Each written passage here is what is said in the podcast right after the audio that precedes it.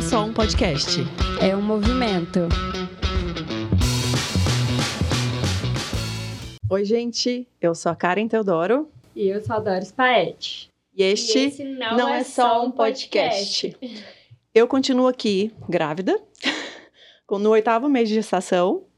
E hoje a gente está recebendo duas pessoas muito especiais para nós, né, Doris? Com certeza. Eu não sei se eu já falei aqui antes da gente começar, se eu já começo a chorar agora, se eu vou rir, entendeu? O podcast já começou Porque se preparem que eu, esse, esse episódio ele promete. Vamos apresentar nossos Sim? convidados? Hoje aqui com a gente, Felipe Wakeman, que é vice-diretor do REMA convencional e o REMA prisional, professor do REMA, jornalista.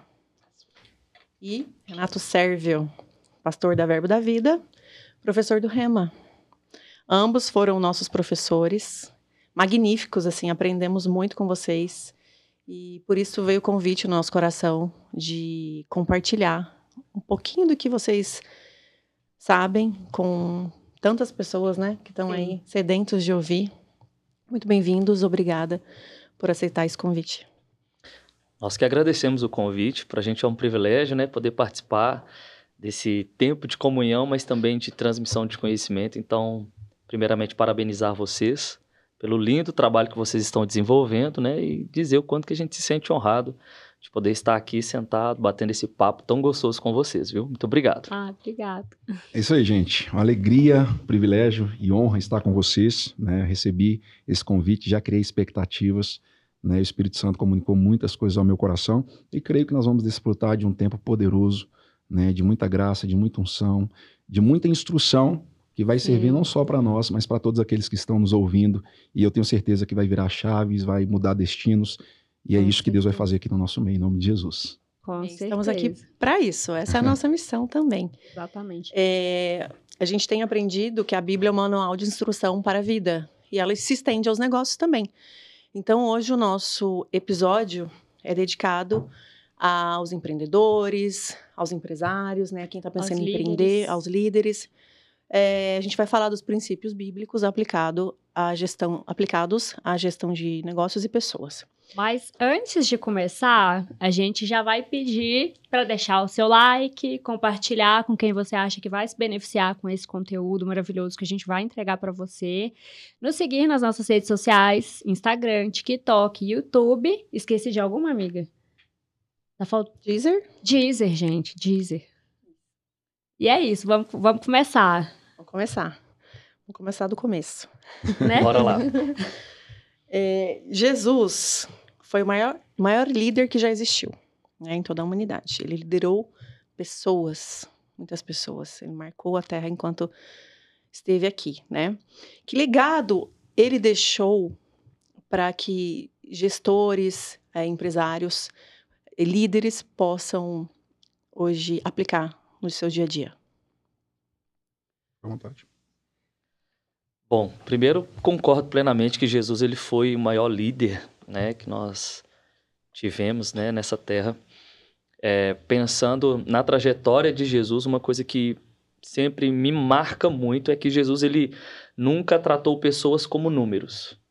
É, acho que a primeira coisa que a gente tem que entender é que se hoje nós temos um negócio, a gente não pensa diretamente nos números. Negócio sempre vai falar de pessoas. E o alvo de Jesus a todo tempo foi pessoas, né? Era alguém, era uma família, era uma pessoa específica, uma pessoa às vezes no anonimato, uma, às vezes uma pessoa influente. Mas acho que o maior legado que Jesus deixa a respeito desse tema é que antes de você lidar com números, você vai lidar com pessoas. Pessoas sempre serão mais importantes do que números. Hum. Pessoas sempre serão mais importantes do que tarefas. Porque se a gente começa a olhar para para qualquer tipo de gestão de negócios ou de pessoas e você só foca no número, acaba que a pessoa se torna um número e deixa de ser uma pessoa. Porque todo mundo tem uma história, todo mundo tem uma bagagem, todo mundo tem algo para acrescentar e algo para aprender. Jesus, né, como mestre, ele sabia muita coisa, mas a gente pode perceber nas sagradas escrituras uhum. que a todo tempo Jesus, ele está ali ensinando algo, mas está sempre dando oportunidade para que as pessoas também possam contar um pouco do que elas são, né? Então, através disso, a gente vê um lado empático, um lado humano desse grande líder chamado Jesus. E ele sempre trabalhando com pessoas, tocando pessoas, deixando um legado. Eu acho que é isso que me chama muito a atenção na pessoa de Jesus e é isso que eu sempre tento trazer para o meu dia a dia, para as pessoas que estão comigo, né? E para quem é empresário, que tem aí uma equipe, desde uma equipe pequena a uma equipe grande, sempre pense primeiramente nas pessoas. Os números por si só vão dizer aquilo que as pessoas consideram como importante. Se as pessoas se consideram como importante, como pessoas importantes no dia a dia da empresa ou em qualquer outro lugar, seja em casa, onde você empreender, se as pessoas se sentirem importantes, os números por si só falarão, uma vez que eles não são a prioridade, mas sim as pessoas. Assim eu vejo também através da pessoa de Jesus. Muito bom, viu? Que maravilha. Bom, é, dentro do que o Felipe está falando, né, para acrescentar é, sobre a questão de Jesus ter, sido né, o maior líder, eu acredito também que Jesus foi a expressão exata de quem Deus é. Né? Jesus, se ele empreendeu de alguma forma, significa que ele viu isso do Pai. Então, desde a criação, nós percebemos que Deus empreendeu de alguma forma. Empreender é criar, empreender é liderar, empreender é governar. E quando a gente vê a expressão da palavra Deus, nós estamos já falando de uma palavra que é ser governante. Então aí já é empreender. Então a gente vê desde a criação Deus já estabelecendo tudo isso. E o que me chama mais a atenção que a primeira coisa que nós precisamos fazer para ser um bom empreendedor ou um bom gestor de pessoas é olhar para Jesus e ver que ele trouxe para a gente alguns pontos e características que a gente pode copiar imitar para que também a gente é, chegue no resultado do sucesso. E o primeiro ponto é uma gestão pessoal. Porque antes da gente fazer uma gestão de pessoas, nós precisamos fazer uma gestão pessoal. Seria a autogestão? Uma autogestão. Que eu posso falar também uma frase que eu gosto muito de dizer que antes de você liderar algo, você tem que aprender a se liderar. Assumir a responsabilidade das suas emoções, assumir a responsabilidade da sua vida espiritual, assumir a responsabilidade do seu corpo. Então, essa gestão ela passa primeiro no que diz respeito à pessoa, ao ser humano que tem a intencionalidade, o desejo de empreender, o desejo de fazer gestão de pessoas. Então, o primeiro ponto que Jesus vai trazer para a gente é isso, essa gestão pessoal. O próprio apóstolo Paulo, ele instruindo a um jovem Timóteo também, que estava empreendendo na época, assumindo uma igreja local para governar, para poder liderar e também cuidar de pessoas, ele trouxe uma instrução importante. Lá em 1 Timóteo capítulo 4, verso 16, ele fala com Timóteo, Timóteo, cuida-te de ti mesmo e da doutrina. Fazendo isso, salvará tanto a ti mesmo quanto os teus ouvintes. Né? Tem muitas pessoas querendo liderar a outras, quando elas não sabem se liderar. Né? Então, agora, veja as características que o próprio Espírito Santo estava inspirando Paulo a ensinar alguém a empreender. Ele está falando que o mais apto a cuidar de alguém é aquele que tem a condição de cuidar de si mesmo. Então, esse é, é o primeiro ponto que a gente precisa entender. Jesus, ele não só liderava pessoas, ele se liderava. Ele sabia se governar. Se nós olharmos, né, esse Jesus líder, que apesar de ser líder, é Senhor e Salvador, mas o aspecto líder, você vê que quando Jesus ele se aproximava das pessoas, nem sempre ele falava para as pessoas aquilo que as pessoas queriam ouvir. Ele falava o que elas precisavam. Por quê? Porque Jesus não era um falador irresponsável. Ele sabia governar as suas emoções, as suas palavras, ele mesmo. E aí sim, ele se tornou um gestor de sucesso de pessoas. E aí, dentro desse aspecto, ele traz para a gente um princípio importantíssimo eu gosto muito, que está dentro de Mateus, no capítulo 6, no verso de número 33. Ele fala: o primeiro ponto para você ser um gestor de sucesso, buscai, em primeiro lugar, o reino de Deus e a sua justiça. E as demais coisas nos serão acrescentadas.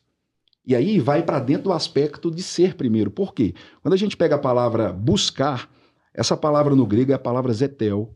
A palavra zetel significa procurar a fim de encontrar algo procurar para descobrir pelo pensamento não é mistificar algo, é você fazer algo de forma proposital.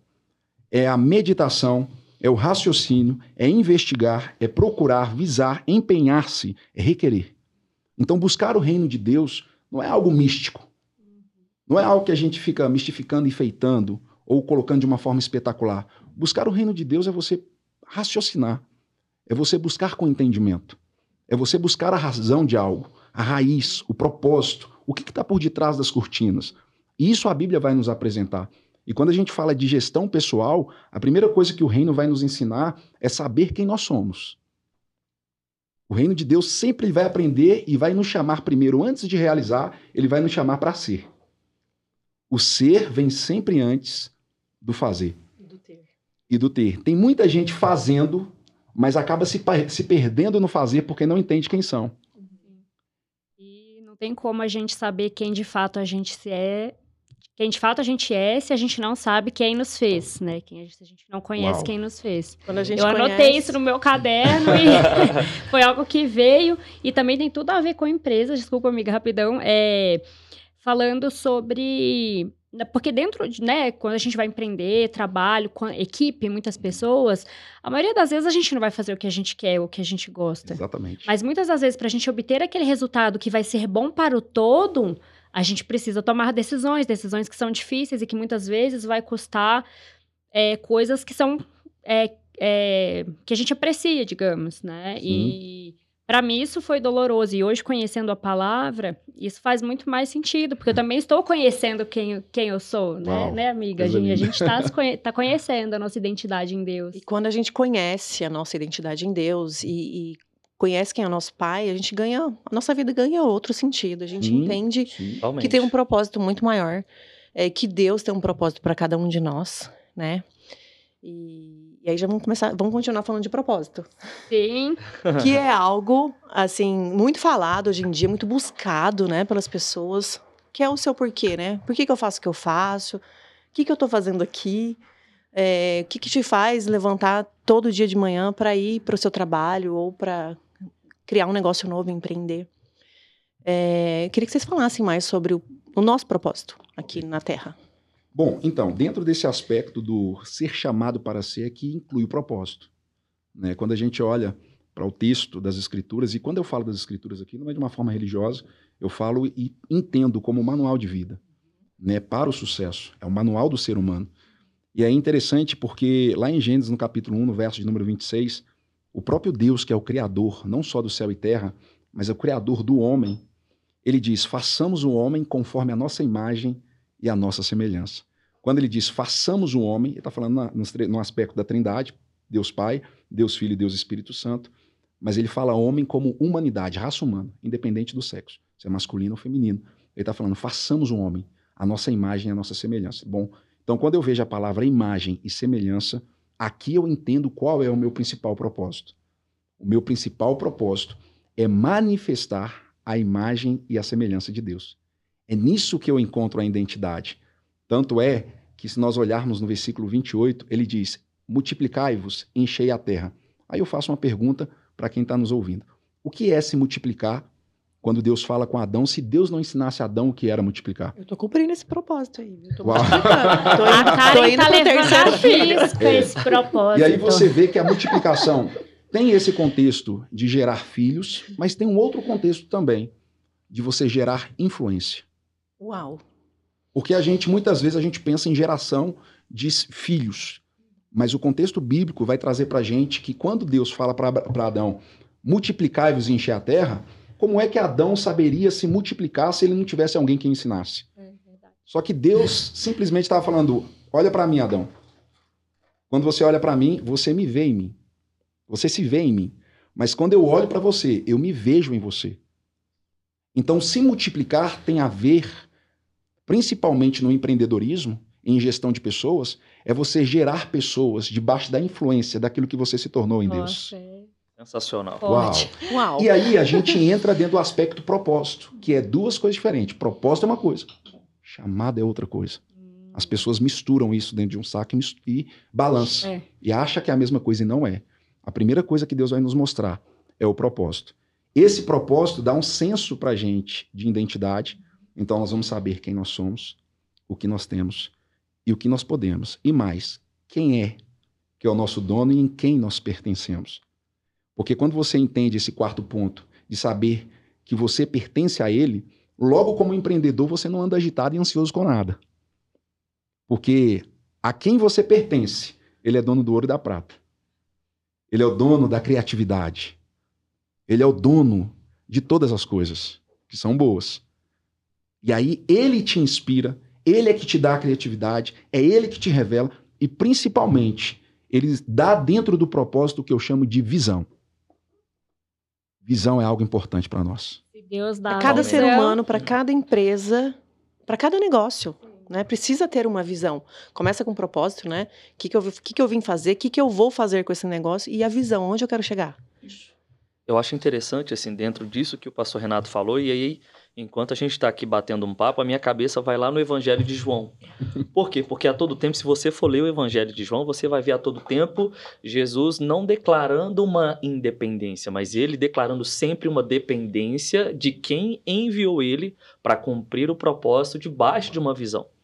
Então, quando você tem um propósito e você está ali debaixo de uma visão, vai ficar muito mais fácil de você exercer né, o seu Exatamente. chamado, né, cumprir o seu propósito, como o pastor Renato já falou, mas também de exercer o seu chamado.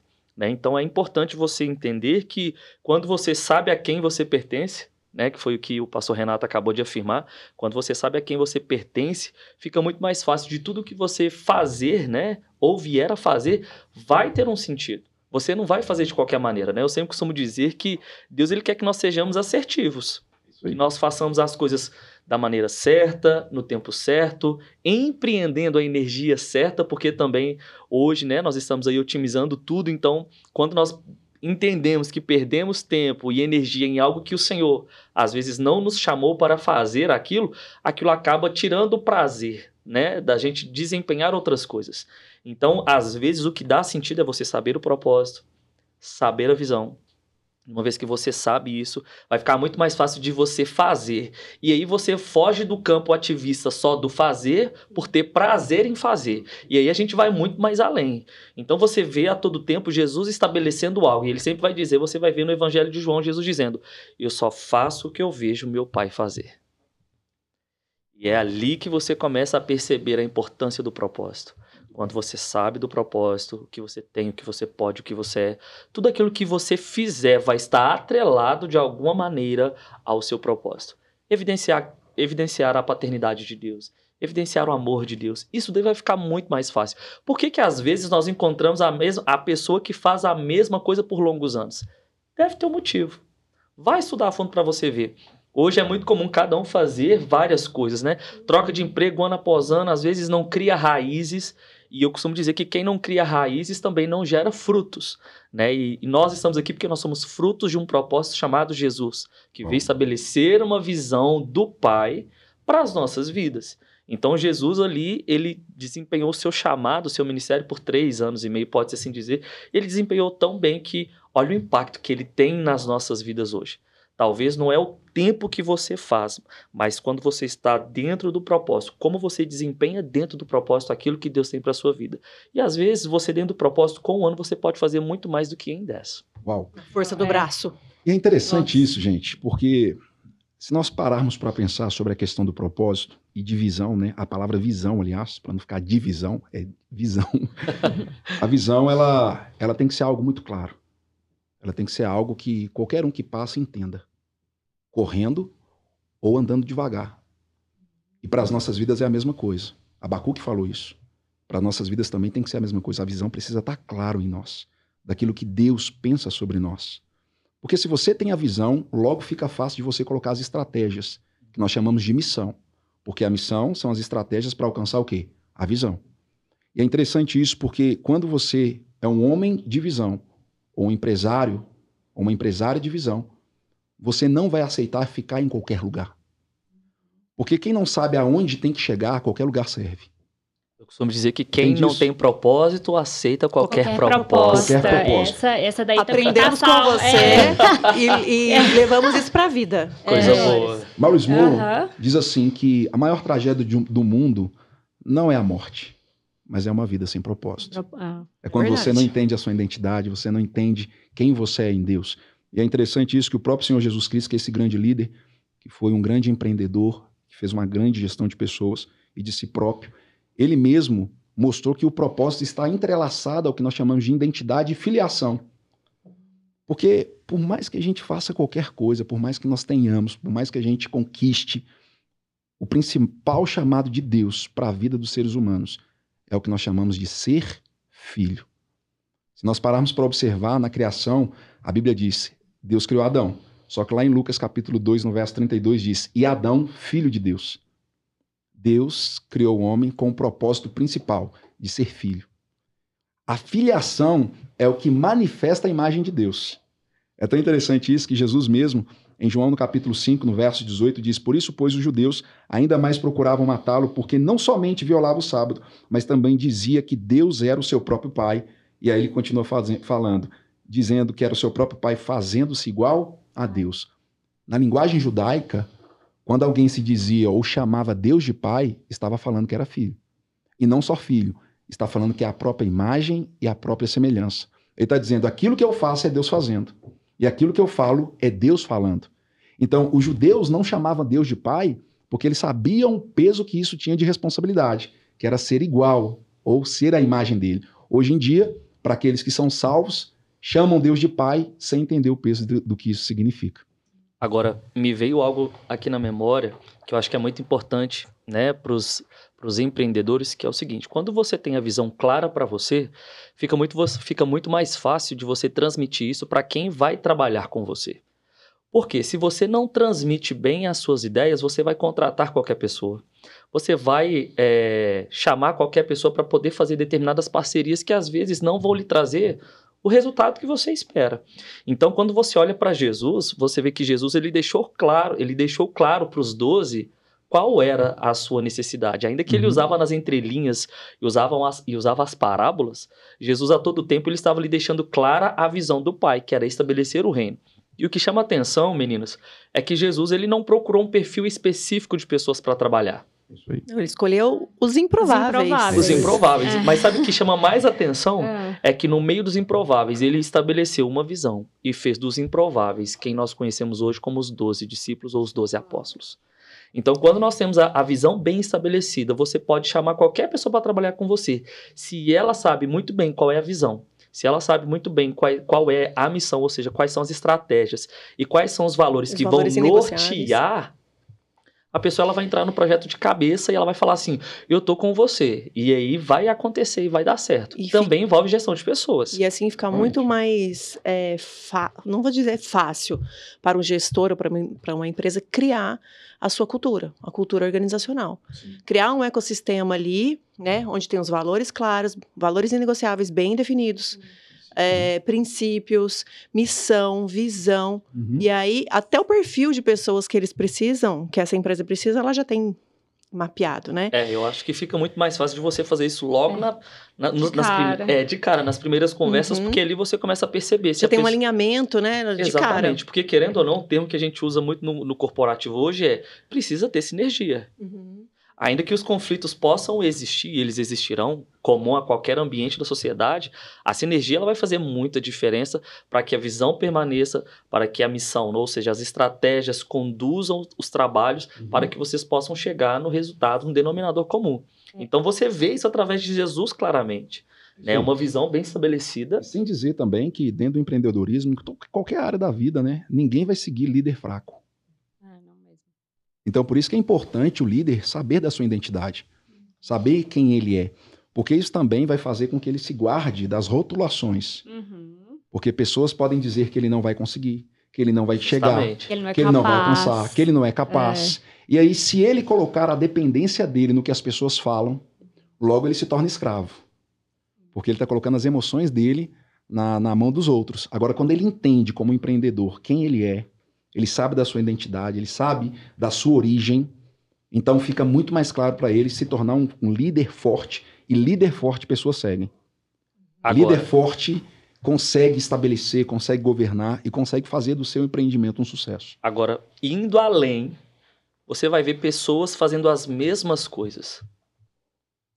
Você vai ver diariamente pessoas fazendo as mesmas coisas. Por que, que umas pessoas conseguem lograr êxito e outras não? Porque ela sabe quem elas são. Sim. E uma vez que você tem a sua identidade firmada, você vai ser autêntico, você vai ser único, e ainda que as pessoas façam o que você faz, tem algo que só você pode fazer, vai ter o seu DNA, vai ter o seu empenho, vai ter o seu propósito, vai ter a sua identidade ali impregnada. E aí você vai encontrar pessoas que vão ser parceiras de você. Não. E isso daí vai fazer total diferença, foi o que Jesus fez com os discípulos. E engraçado é que Jesus teve pessoas que ele teve apenas um contato. Uma vez que Jesus viu, Jesus tocou a vida daquela pessoa de tal maneira, de tal maneira, que aquela pessoa nunca mais foi a mesma. E isso está disponível para a gente hoje, uhum. né? Às vezes você vai encontrar com uma pessoa uma vez, mas o fato de você saber quem você é e você encontrar com alguém, transmitir essa sua identidade, essa outra pessoa vai ser impactada. E isso vale também para gestão de negócios e principalmente gestão de pessoas que eu bato na tecla de novo. Para mim, o X do negócio são as pessoas. pessoas. É. Todo negócio é feito pelas pessoas, para as pessoas. Justamente. Agora, é. Desculpa, não era só para comentar, porque um dos meus treinamentos é. Eu sempre deixo lá, tipo, o bem mais precioso de uma empresa são pessoas, né? Uhum. É, inclusive, eu tenho até minha cria, tá aqui no estúdio com a gente, da empresa. A empresa passou, ela ficou, era minha gerente na empresa, agora tem nossas relações públicas aqui no Produtora. podcast. Nosso braço direito. E ela tá acompanhando o meu crescimento, né? Principalmente agora com, com a com a rema, né, na, nas nossas vidas, com certeza é só para alavancar os resultados. Isso aí. E, e assim, dentro do, dessa temática que a gente está abordando aqui de propósito, então a gente entende que está tudo relacionado à identidade de fato. Mas, porém, também Deus estabeleceu para o homem o chamado. Né? O chamado tem a ver também com realizar, tem a ver com fazer. Uma coisa está ligada à outra. Né? A gente não pode só assim focar também na identidade sem também que nós cumpramos a nossa responsabilidade do chamado. Uhum. A parte prática, A né? parte prática, exatamente. Até porque quando a gente olha em Gênesis, na criação, Deus não só diz para o homem se multiplicar, Deus fala para o homem também sujeitar, dominar os peixes do mar, as aves do céu e sobre todo animal que rasteja sobre a terra. Então, se nós pararmos para observar, Deus, nessa mentalidade ou nessa cabeça de empreendedor, ele coloca, ele cria a terra para que o homem pudesse administrar, para que o homem pudesse realizar as tarefas. Ou seja, o que Deus criou, ele só criou para que o homem tivesse a oportunidade de manifestar quem ele é. Uau! Entende isso? Vocês são uma bênção, não é uma punição, né? Trabalho é. não é punição. Aí vamos sair fora da caixinha. vamos pensar agora, vamos sair fora da caixinha. Então significa que o que o Felipe está dizendo é que pessoas são muito mais importantes do que tarefas. Ok? Sim. Então, todo o ambiente que nós participamos, ele na verdade é apenas uma oportunidade que Deus nos dá para manifestar aquilo que de fato Ele nos criou. Uau. Uau. E aí você não vai usar de, das pessoas para construir um ambiente, mas você vai usar do ambiente para construir pessoas. Isso. Sim. Porque se o foco são elas, então eu não vou dar valor mais às coisas, eu, e sim às pessoas. Tanto é que dentro mesmo desse texto ele fala: governe a terra. Os céus são os céus do Senhor. Salmo 115, verso 16. Mas e a terra? ele deu aos filhos dos homens. Então, governar e liderar. Eu governo e lidero coisas. Não pessoas. Ah, aleluia. Amo, amo pessoas, Agora, quando coisas. diz respeito a pessoas, é. eu não mando nelas. E eu não governo sobre ela e nem domino ela. Eu inspiro as pessoas. Maravilha. E para inspirar pessoas, primeiro ponto, modelo único é ser padrão, exemplo. Tem gente que fala assim: ah, não, exemplo é uma das formas de fazer gestão de pessoas. É uma das formas de fazer gestão de pessoas. Não é a un, é uma, ela é a única forma de fazer gestão de pessoas. É você inspirar a outros pelo modelo de vida que você vive. Porque não adianta eu falar e ficar aquém daquilo que eu falo com a minha própria vida. Uhum. É o exemplo, né? Acima de tudo, o líder, ele faz isso, né? Ele é exemplo daquilo que ele prega. Então, Exatamente. é o que a gente fala. Então, através da, da, nossa imagem, as pessoas vão perceber aquilo que de fato a gente é, né? A gente vai Uau. nem muitas vezes precisar de palavras. E tem muita diferença entre ser líder e ser chefe, e ser, patrão, ser patrão, né? Totalmente. Muita diferença. Totalmente. O que, que vocês bom. podem falar sobre isso, dessas diferenças pra gente? Felipe fala da, do ser líder, Renato chefe. fala sobre ser patrão, chefe. Ok. Bom, eu acho que a primeira coisa que a pessoa que, que ela, ela é líder, né? Ela, ela, ela é uma pessoa que, por si só, as pessoas vão olhar para ela e falar assim: eu preciso seguir ela. Por quê? Porque, Porque o ele líder. Inspira. Ele, ele inspira. Uhum. Ele inspira no comportamento. Ele inspira na maneira como ele, como ele trata as pessoas, né? O líder é aquela pessoa que sempre quer fazer algo com alguém, né? Sempre quer deixar um legado para alguém. Né? A gente precisa entender que o líder ele não está ali para impor. Uma vez que você inspira, você ganha o coração. Eu costumo dizer que o líder, antes de passar qualquer tarefa, ele tenha a tarefa de ganhar o coração das pessoas que vão trabalhar com ele. Uma vez que você tem uma visão estabelecida e você conecta o coração das pessoas a essa visão, Aí é que a mágica do negócio acontece. Então, o líder de fato é aquela pessoa que, quando ele transmite uma ideia e as pessoas compram a ideia dele facilmente, é porque ele, ele já tem o coração dos seus liderados. Essa relação de líder e liderado é uma relação muito amistosa. E aí, quando o líder traz uma tarefa que, ainda que seja difícil, os liderados vão pegar junto. Por quê? Porque entenderam e conheceram o, chefe, conheceram o líder. Eu acho que é muito importante isso. Você quer saber que tipo de liderado você, você tem? Olha para o líder. Né? Olha para o líder. Por quê? Porque o líder, ele o, é, o liderado, ele é uma replicação né, daquilo que o líder é. E aí você vê o poder que uma liderança tem é quando o líder está ausente, mas ele designa algo e os seus liderados continuam desempenhando. O X da questão em qualquer empreendimento é: se você chega e impõe para as pessoas, você já não tem o coração delas porque não é impositivo. As pessoas precisam ter prazer. Então, se o líder ele se ausenta por qualquer motivo e os liderados entendem e sabem como fazer e fazem porque gostam de fazer, aquilo ali vai ser muito bem feito. E aqui eu abro um leque que vai desde limpar um chão, gente, a você fazer uma reunião de negócios importantíssimas para fechar um contrato milionário né? O chefe, o, o, líder estando ausente, os liderados entendendo o coração do líder, eles vão desempenhar tudo de, um, de uma maneira muito exemplar. Então, o líder ele inspira, o líder ele ensina, mas também ele aprende. Ele é essa pessoa ensinável, uhum. tratável, maleável, humana. Líder que é humano por si só já é líder. E as pessoas que trabalham debaixo de uma liderança inspirativa é, e não coerciva, enfim. É, autoritária, autoritária talvez, elas né? trabalham uhum. mais felizes, né? Claro. Mais realizadas e, e, e, assim, tem mais consciência do papel delas ali naquele naquele ecossistema, né? Sim, exatamente. Aí ela vai, ela vai falar assim: "Eu vi sua camisa da empresa". E aí não é um jargão e não é um meme da internet. De fato, ela veste a camisa uhum. e acaba que ela se torna uma promovedora daquela marca. Por quê? Porque ela quer indicar aquela empresa para outras pessoas, né? Uhum. Pode-se assim dizer. Então ela fala: "Olha, eu trabalho em um lugar que é maravilhoso. Você tem que conhecer o meu chefe". O que a gente chama em marketing de clientes internos. A gente tem que vender primeiro para quem está dentro, uhum. para depois vender para quem está fora. Exatamente. Então os os empreendedores, né, os gestores, quando eles sabem como deixar um legado, como tocar a vida das pessoas, fica muito mais fácil. Você, você pode perceber que você vai ter um índice muito pequeno de desligamento uhum. de, de, de turnover. pessoas. Turnover, exatamente. As pessoas não vão pedir para sair de um lugar onde elas se sentem importantes, uhum. em um lugar onde se elas cuidadas. se sentem cuidadas, valorizadas. E eu volto lá no início da conversa, onde elas não se veem como um número, mas como uma pessoa que o próprio nome corporativo, corporativo diz, ela é uma pessoa que colabora. Então aí é que é o X da questão. Para mim, o líder é essa pessoa. E o patrão, Renato? Muito bom, viu? Rapaz, você passaria a tarde ouvindo. É. Deixei ele com a bucha é, toda agora para falar do patrão. Né? Enquanto, vocês falavam, enquanto vocês falavam do líder, é. eu pensei, né, é. com certeza, naquilo que é chefe, veio uma inspiração para mim, umas definições aqui, fresquinha para nós. Eu acredito que o chefe ah, é aquele que coloca o outro para servir mas não tem a coragem de servir o outro. Uau. Nossa. Uau. É diferente. Eu não sei se você já viu aquela figurinha daqueles homenzinhos carregando o chefe. Sim, já. Já, já o líder não, já. o líder tá junto tá junto, aham. carregando outros. É.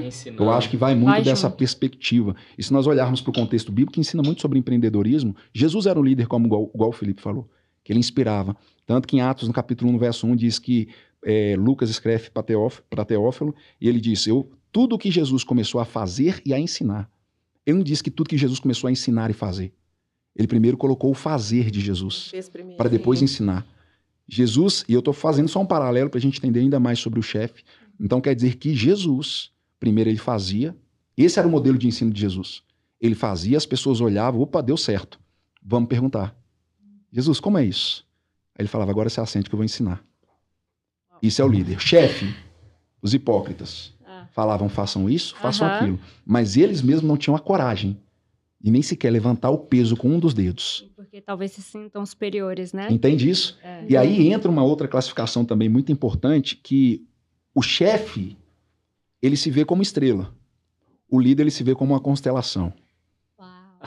o chefe ele acha que ele é o único. Fantástico. Que tem a capacidade de fazer. O líder não, ele fala, eu consigo imprimir em outros essa mesma capacidade. Foi o que Jesus falou, olha, se alguém disser a este monte, erga-te, ele não falou somente eu que falo isso com a figueira. Vocês também podem decidir fazer e falar. E aí um outro ponto importante sobre o chefe é que o chefe ele pensa do pescoço para baixo de uma pessoa. Ele está muito mais interessado no que ela realiza do que de fato que ela pensa. O líder ele pensa da cabeça aos pés. Ele pensa com, ele, ele se importa com o emocional do outro. Ele se importa com a condição do outro. O chefe não. O chefe está interessado no que ele pode produzir para ele. Em quais Logo, benefícios é. ele e se nós pararmos para observar isso, para para pensar. Se o foco são pessoas e o chefe pensa nas pessoas da, do pescoço para baixo, significa que se essa pessoa não estiver bem e mesmo assim estiver realizando, vai ter uma discrepância, vai ter um problema naquele local. Porque ela está realizando, mas o ambiente não está propício para o crescimento. Porque ela entende que tem alguém que não se importa com ela. Logo, ela se vê como um robô. Ela fica numa mesmice, por mais que ela tenha habilidades e por mais que ela tenha uma capacidade, o chefe não consegue enxergar, o líder consegue. Agora, uma coisa que eu acho muito interessante é que o chefe ele não tem problema, é o, o, o, líder na verdade, né? Voltando, recapitulando, né? O líder ele não tem problema em compartilhar da autoridade com outros. Por quê? Porque o interesse dele é levantar outras pessoas para que a visão seja estabelecida uhum. e o uhum. trabalho cresça. E o chefe é aquela pessoa que ele, que ele vai querer centralizar a autoridade dele. Então ele vai fazer coisas que vão visar o seu próprio benefício né? Então ele usa do cargo para ter benefícios e não promove e não gera crescimento na vida de outros. Já o líder, ele aproveita da sua posição de autoridade como líder para levantar outras pessoas, mas também para delegar e promover crescimento para outras pessoas. Uau, isso é muito bom. Isso daí, dentro da matéria submissão à autoridade, é algo que eu falo muito. Gente, se você quer saber como vai a sua equipe, é se você delega e a equipe consegue fazer. Uhum. Né? Você não pode ser um, um, um chefe que é centraliza. Né? Você não pode ser um chefe centralizador porque você não ganha a sua equipe, a sua equipe não pega junto. Faz de qualquer maneira e você não tem o resultado que a empresa precisa. Agora, se você é um líder que delega, que confia, que instrui, as pessoas vão se sentir valorizadas e elas Sim. vão falar assim: gente, eu tenho um líder, eu preciso continuar seguindo Sim. esse cara. Esse eu foi um dos maiores legados né, que Jesus deixou. O sentimento de pertencimento, né? Total. Isso eu acho que faz com que a gente se motive cada vez mais. E a gente hoje, sabendo da nossa identidade em Deus, o que eu tenho é essa, essa motivação de saber quem eu sou e de que Deus tem algo para fazer através da minha vida. Né? Então é um movimento, não é a gente ah, eu quero e vou ficar aqui esperando, né, a sorte bater na porta. Exatamente. E a gente pode trazer isso para aspectos simples do nosso dia a dia. Fato é dentro da nossa própria casa. Né? A maneira como nós nos tornamos líderes dentro de casa, se a gente governa bem a nossa casa, e a Bíblia vai falar muito bem sobre isso, uhum. se a gente consegue governar bem a nossa casa, cada um correspondendo ao seu papel como marido e como mulher, fica muito mais fácil de você ser um líder nato lá fora né? Vai ficar muito mais fácil das pessoas seguirem você. Né? Então não é sobre impor, mas é sobre você imprimir nas pessoas algo que elas podem desfrutar. A liderança você usa dela para poder inspirar pessoas para que elas desfrutem daquilo que você pode proporcionar. E o chefe, ele vai ser centralizador, ele vai ser aquela pessoa que vai manipular determinadas coisas para se autopromover, sempre desconsiderando. Ele vai usar as pessoas para se engrandecer, enquanto o líder, ele usa as oportunidades para promover pessoas. Exatamente. E dentro desse aspecto também é importante entender que nem sempre um líder vai estar numa posição, uma posição de evidência. Às vezes alguém pode estar empreendendo, mas não liderando. E às vezes alguém que é funcionário dele não está na posição dele, mas lidera. Uhum. Muito bom. A gente tem que sair da caixa. Sim. Porque a gente acha que quando a gente pensa em liderança, a gente pensa naqueles que estão no alto. Uhum. Mas você consegue exercer liderança em todas as camadas. E não é a posição de evidência que determina isso, mas é o entendimento que você tem do que é liderar. Então, por exemplo, uma das características de líder é que quando ele faz, ele não importa quem é que vai levar o crédito. Isso Geralmente, é uma das características ai, importantíssimas. Ai, isso tem que baixar o ego mesmo, hein? Geralmente Totalmente. ele quer que a equipe leve o crédito, é. né? É. Porque ele entende que isso também vai gerar uma motivação, porque é um trabalho em conjunto. O que eu sempre falei lá na, na, na minha empresa era isso: tipo, nós somos como um corpo humano. Cada, não existe um órgão mais importante que o outro. Só, só que um falhar atrapalha todos. Agora, se cada um faz o seu papel o corpo funciona de uma forma saudável. É, trazendo isso para as Sagradas Escrituras, a, o Novo Testamento vai falar muito sobre sermos um corpo, né? Uhum. Ou seja, nós estamos aqui com os membros do corpo funcionando perfeitamente, mas se uhum. você é, perde um membro, né? Se você deixa que um órgão seu é, pare de funcionar, isso, querendo ou não, vai trazer uma certa debilidade para o corpo. Ou seja, trazendo isso para o aspecto empresarial e dentro dos negócios, se um departamento da sua empresa deixa de funcionar da maneira como deveria funcionar, isso pode gerar um déficit em algum Sim. aspecto da sua empresa. E o corpo de Cristo, né, dentro da palavra, é, podemos fazer essa analogia, é mais ou menos dessa forma. Então, quando a gente reconhece o potencial que cada um tem, o corpo funciona. Se você valoriza todos os departamentos que a sua empresa tem e como eles são importantes para que ela continue fluindo, aí vai ficar tudo muito mais fácil. É. Quando a gente pensa nesse corpo é, dentro de um ecossistema empresarial e, primeiramente, familiar, né, que foi o projeto inicial né, que Deus tem para a humanidade, uhum. de, de, uma família, é, submissão e autoridade têm que andar juntos ali. Sim. Existe uma dinâmica ideal para que aquela família é, e aquele negócio funcionem, assim, fluam, cresçam em ordem, em harmonia? Sim, perfeitamente. É, submissão e autoridade pode parecer coisas distintas, mas elas estão interligadas. Parecem conceitos muito antagônicos que não coexistem, sabe? no mesmo espaço. Uhum, Exatamente. A gente tem que pensar o seguinte, né? Submissão e autoridade, à luz das Sagradas Escrituras, vai dizer da seguinte maneira: se você é uma pessoa submissa, de acordo com a palavra de Deus, de acordo com a Bíblia, se você é uma pessoa submissa, você tem autoridade. Então aqui nós temos dois contrapontos o mundo vai dizer para você que você tem que andar em autoridade, que você não precisa ser submisso. Mas ah. na, na luz da palavra, se você for submisso, é que você vai ter autoridade. Então você precisa saber com qual das duas réguas você vai conduzir a sua vida. Uhum. Se você vai conduzir a sua vida com base nas, nos princípios bíblicos ou com base nos princípios do mundo, com os princípios naturais.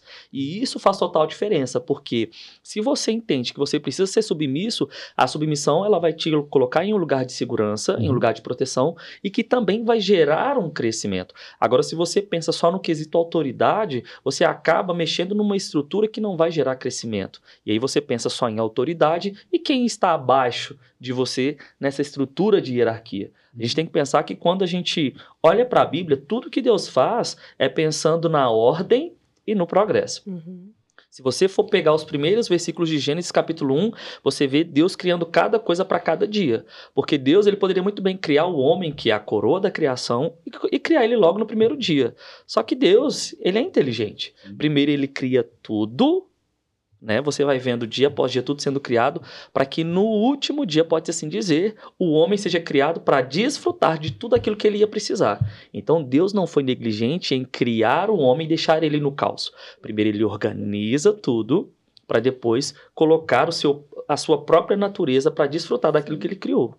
Se eu entendo que submissão e autoridade gera ordem e progresso em qualquer área da minha vida, vai ficar muito mais fácil de eu conduzir tudo que eu preciso conduzir. E isso é válido tanto para dentro de casa quanto para o seu trabalho. A todo tempo, eu sempre costumo dizer que a todo tempo você vai ter momentos que você vai precisar ser submisso, porque vai ter alguém sobre você e você uhum. vai precisar prestar conta. Uhum. Mas vai ter momento também que você vai precisar ser autoridade. Na empresa você é funcionário, mas na sua casa você é autoridade. Então, dois contrapontos. E você precisa escolher qual é o princípio que você vai conduzir a sua vida. Isso vai determinar os resultados que você terão no seu dia a dia. Muito bom. Deixa eu, deixa eu ter uma participação dessa parte de submissão à autoridade, que eu sei que pertence a ele. Fica à vontade. muito bem, maestro nessa, nesse assunto. Mas uma das coisas também importantíssimas para que um empreendedor entenda, talvez, o porquê talvez alguém não esteja se submetendo àquilo que está sendo estabelecido é ele se certificar de que a visão está clara. Porque se é submissão, vamos separar essa palavra, submissão. Então, alguém está submisso a uma missão. Sim. Agora, tem empreendedor que não tem uma visão clara. E aí as pessoas estão de qualquer forma dentro da empresa, agindo de qualquer forma e não alcançando o objetivo, porque aquele que é o empreendedor e o responsável de transmitir a visão está negligenciando. E aí gera uma equipe fraca e perdida, que não sabe onde vai chegar.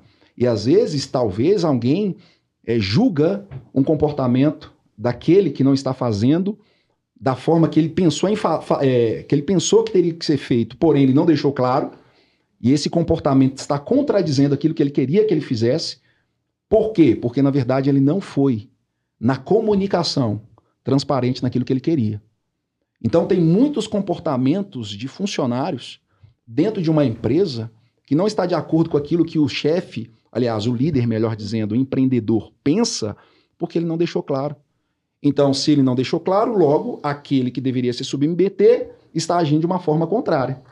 Porque ele não sabe aonde ele quer chegar. Vou dar um exemplo disso. Quando a gente fala de empresa e quando a gente fala também de igreja, também, a gente tem que ver que o maior exemplo começa em casa. Não começa dentro da empresa e não começa dentro da igreja. Paulo fala: aquele que não cuida bem da sua casa também não pode governar as coisas do Senhor. Então, o, a liderança ela começa em casa. Então, dentro da estrutura do lar também, está tudo muito bem estabelecido? O marido que tem essa responsabilidade de transmitir a visão, está sendo claro em transmitir para onde quer chegar? E talvez ele não assumindo a sua responsabilidade que, se, que, te pertence, que pertence a ele, ele sendo dono de uma empresa, também pode acontecer de, nessa empresa, ele se comportar da mesma forma que ele se comporta em casa.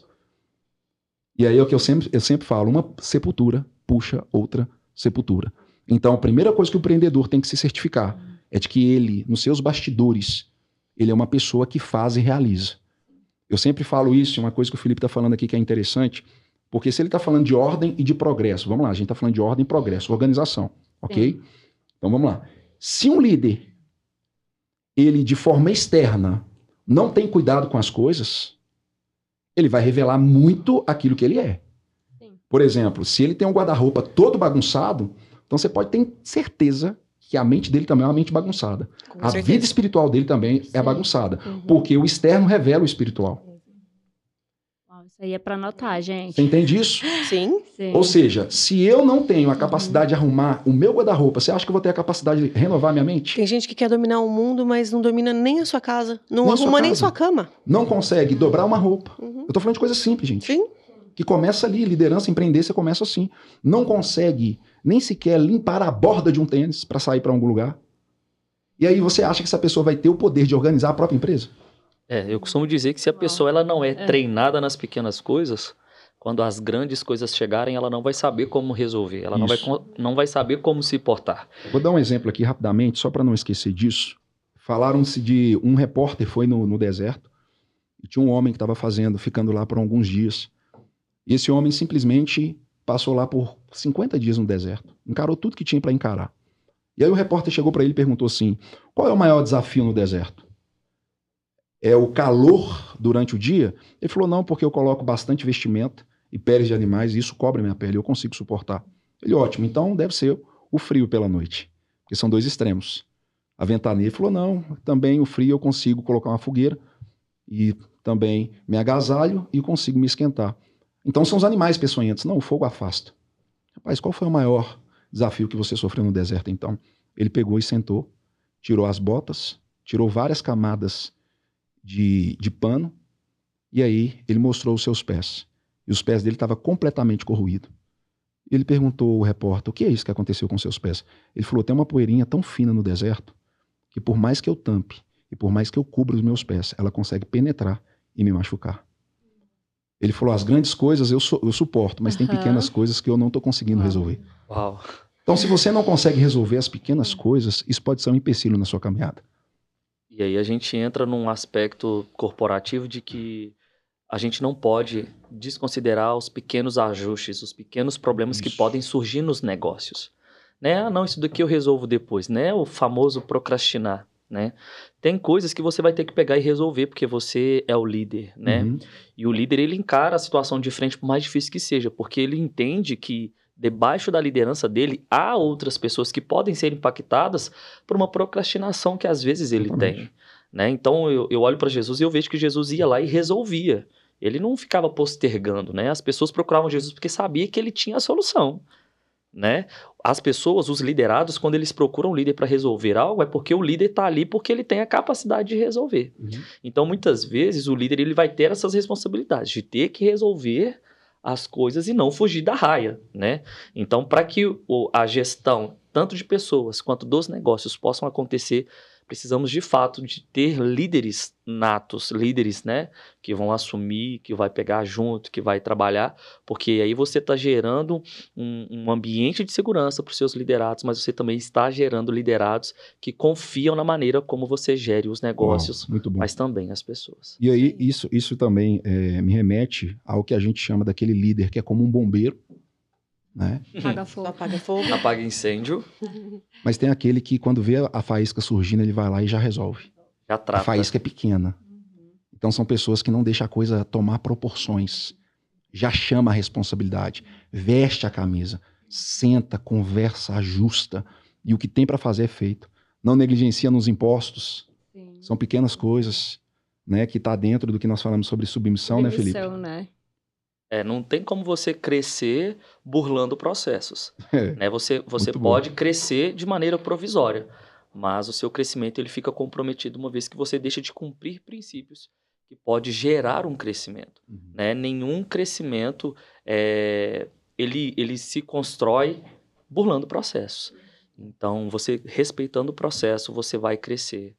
E a maneira como você cresce, a maneira como as pessoas é, pegam junto com você, determina muito como você trabalha nos bastidores e às vezes a maneira como você trata de coisas que os seus funcionários não veem. É, você precisa, você quando você tem liderados, você também tem famílias. Então, às vezes, uma falha, uma negligência, uma insubmissão a um processo do governo pode gerar uma série de problemas que vai influenciar famílias, que querendo ou não gera pessoas, toca na vida de pessoas. Então, quando você cumpre é, princípios que vai gerar crescimento, né, crescimento legítimo, todo mundo vai ter que olhar e dizer, uau, realmente cresceu, realmente está dando certo, né? E é assim que a gente tem que pensar e trabalhar no dia a dia. Muito bom. E, e assim, vocês querem falar, gente? Não, deixa pode falar. É Por favor, fica deixa, só, deixa eu só fazer é. uma, uma CTA rapidinho, porque é, eu quero falar com você que está assistindo, a gente que está ouvindo. Eu tenho certeza que está tendo muitas viradas de chave aí, muita metanoia, né? Então, encaminha esse vídeo ou esse áudio para alguém que vai poder se beneficiar de tudo que está sendo falado aqui, porque tem ouro nessa conversa, gente. É, eu tô quase indo ali no camarim buscar meu caderno. Trouxe, né? pra gente anotar tudo. Pra depois a gente assiste. anotar, mas aí eu vou assistir. O que, que eu faço? Depois eu assisto, reassisto, pauso, porque eu vou escrevendo tudo. Eu tenho os meus Uau. cadernos de anotação, gente. É isso aí, pessoal. Muito vai bom. ficar salvo, então aproveita, né? Compartilha né? o link aí com todo oh, mundo. Isso aqui a faculdade não ensina, não, gente. É verdade. verdade. Né? Muito bom, viu? Renato, Boa com a palavra.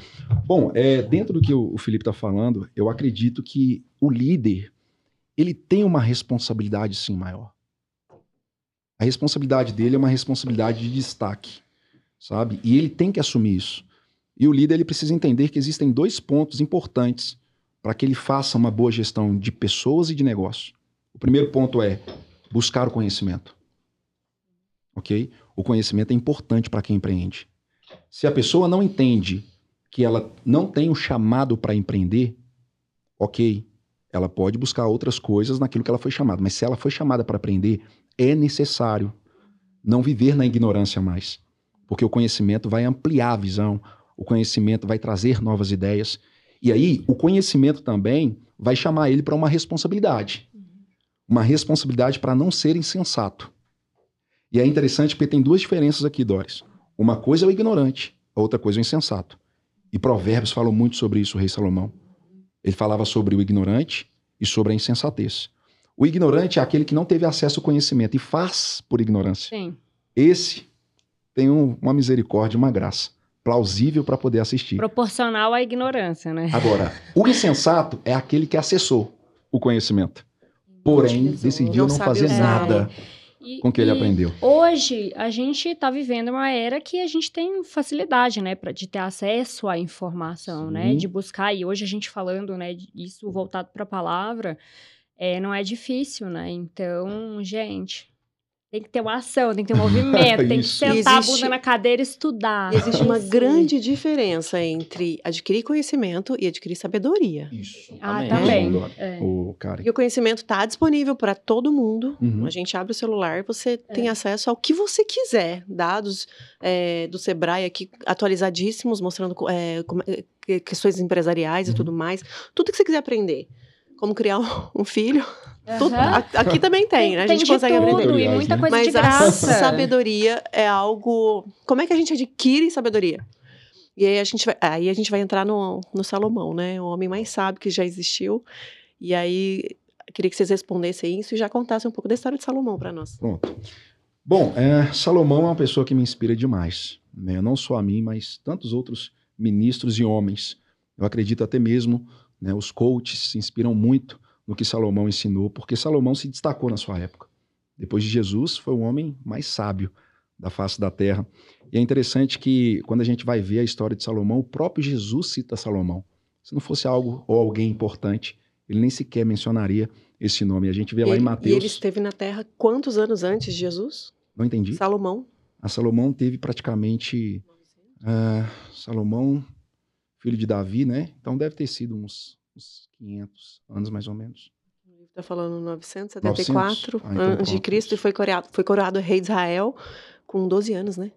Uau. Nossa, muito novo, Obrigado né? Muito novo, uma criança. Inclusive, indica esse livro, esse livro aí é, é, Qual que é esse livro? Mostra para Salomão, o homem mais rico que já existiu. Esse livro eu ganhei do meu pai, tem dedicatória e tudo. Ai, que lindo! Esse livro é fantástico, gente. Ele fala, ele fala sobre o poder da comunicação, é, o poder, a, a, importância dos conflitos, das críticas no, ambi no ambiente profissional. É, ele fala até sobre como escolher sócios. Uau! Ó, oh, gente... leiam, vou sair daqui leiam. correr para comprar. Eu preciso ler esse livro também, né, amiga? É. Agora, sim, o que mais me deixa impressionado com Salomão foi que Jesus menciona ele. Tudo que Jesus fala, eu, praço, eu presto muita atenção. Sim. Sabe? E Jesus mencionou ele em Mateus, no capítulo 6. Ele fala: Olha os lírios do campo. Nem o rei Salomão se vestiu com tamanho esplendor. E aí, quando ele menciona o rei Salomão, e aí a gente vai fazer essa retrospectiva, né, que é um livro que está no Antigo Testamento, e você vê que no Antigo Testamento, mesmo os homens debaixo de maldição, depois do pecado de Adão, e aí eu estou falando de morte, miséria e enfermidade. Salomão foi um homem que decidiu abraçar os princípios da palavra para viver diferente em uma geração corrompida. E aí, ao conversar com Deus, Deus perguntou a Salomão, Deus separou Salomão, ungiu Salomão. Deus perguntou a Salomão: o que, que você quer? O que você pedir, parafraseando, eu te darei. Salomão podia ter pedido casa, carro. Todo o ouro do mundo. Todo o ouro do mundo, tudo. Mas aí a única coisa que, Deus, que ele falou para Deus é: eu te peço sabedoria. E é interessante que quando ele fala, eu te peço sabedoria, Deus falou: porque você me pediu sabedoria, Salomão, eu te darei todas as demais coisas. Por isso que Salomão falou que a sabedoria é melhor do que o ouro e do que a prata. Porque ouro e prata podem acabar, mas quando alguém tem sabedoria, traz o ouro e prata de volta. É. Exatamente. Chegou isso? E aí é interessante é. que Salomão, quando ele pediu a Deus sabedoria, ele não pediu a Deus sabedoria para ser um líder de destaque. Ele pediu a Deus sabedoria para governar um povo.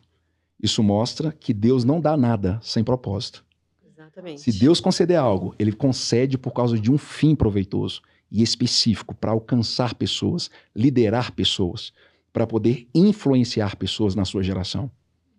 Uma coisa que eu acho que é muito interessante a gente também pensar, o Brasil é um dos países que mais se tem empreendedores, né? Sim. Abre empresa assim, Sim. a rodo, né?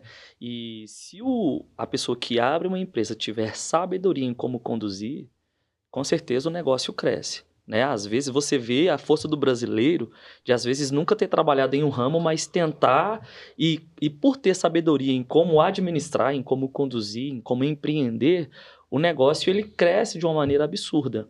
Né? Eu costumo dizer que uma coisa que ninguém pode tirar de você é o seu conhecimento.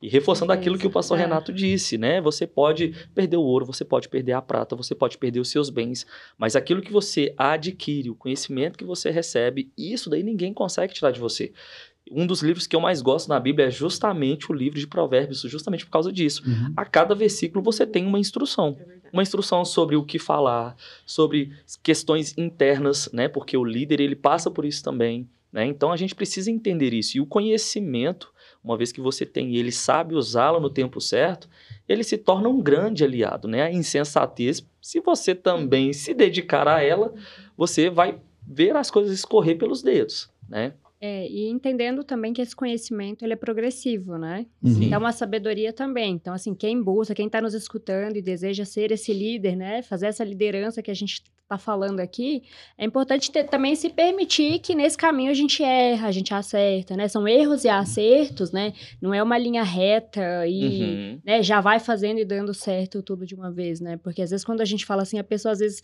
pode se sentir até pressionada, ah, mas eu não consigo fazer isso ainda. Eu falei assim, é igual a gente quando vai no remo, eu ainda não consegui ter essa sabedoria, esse, esse, né, essa visão, mas por quê? A gente ainda está nesse processo, caminhando. Uhum. O importante é a gente não parar, né? Justamente. Continuar na, na, na, na caminhada. Dentro desse, desse ponto de, de Salomão e essa sabedoria que foi concedida a ele, a gente também precisa entender o que é sabedoria. né? Às vezes a gente pensa em sabedoria como algo místico que vai vir agora. A sabedoria ela é adquirida pelo, pelo acesso às escrituras, Sim. pelas instruções das escrituras. Mas se nós formos definir mesmo o que é sabedoria, que Salomão sempre falava, ela grita pelas praças, vá ao encontro dela. Né? Salomão sempre chama né, as pessoas aí ao encontro da sabedoria. Quem é a sabedoria? E se nós pararmos para pensar, a própria Escritura no Novo Testamento fala quem é a sabedoria. Quem detém toda a sabedoria? É o próprio Espírito Santo. O Espírito Santo é a própria sabedoria de Deus. Então, se nós olharmos, a gente está crescendo no conhecimento da sabedoria, daquilo que é o próprio Espírito, que nos instrui em todas as coisas. E eu vou falar isso. Fala. Fala ou não fala? Fala, fala!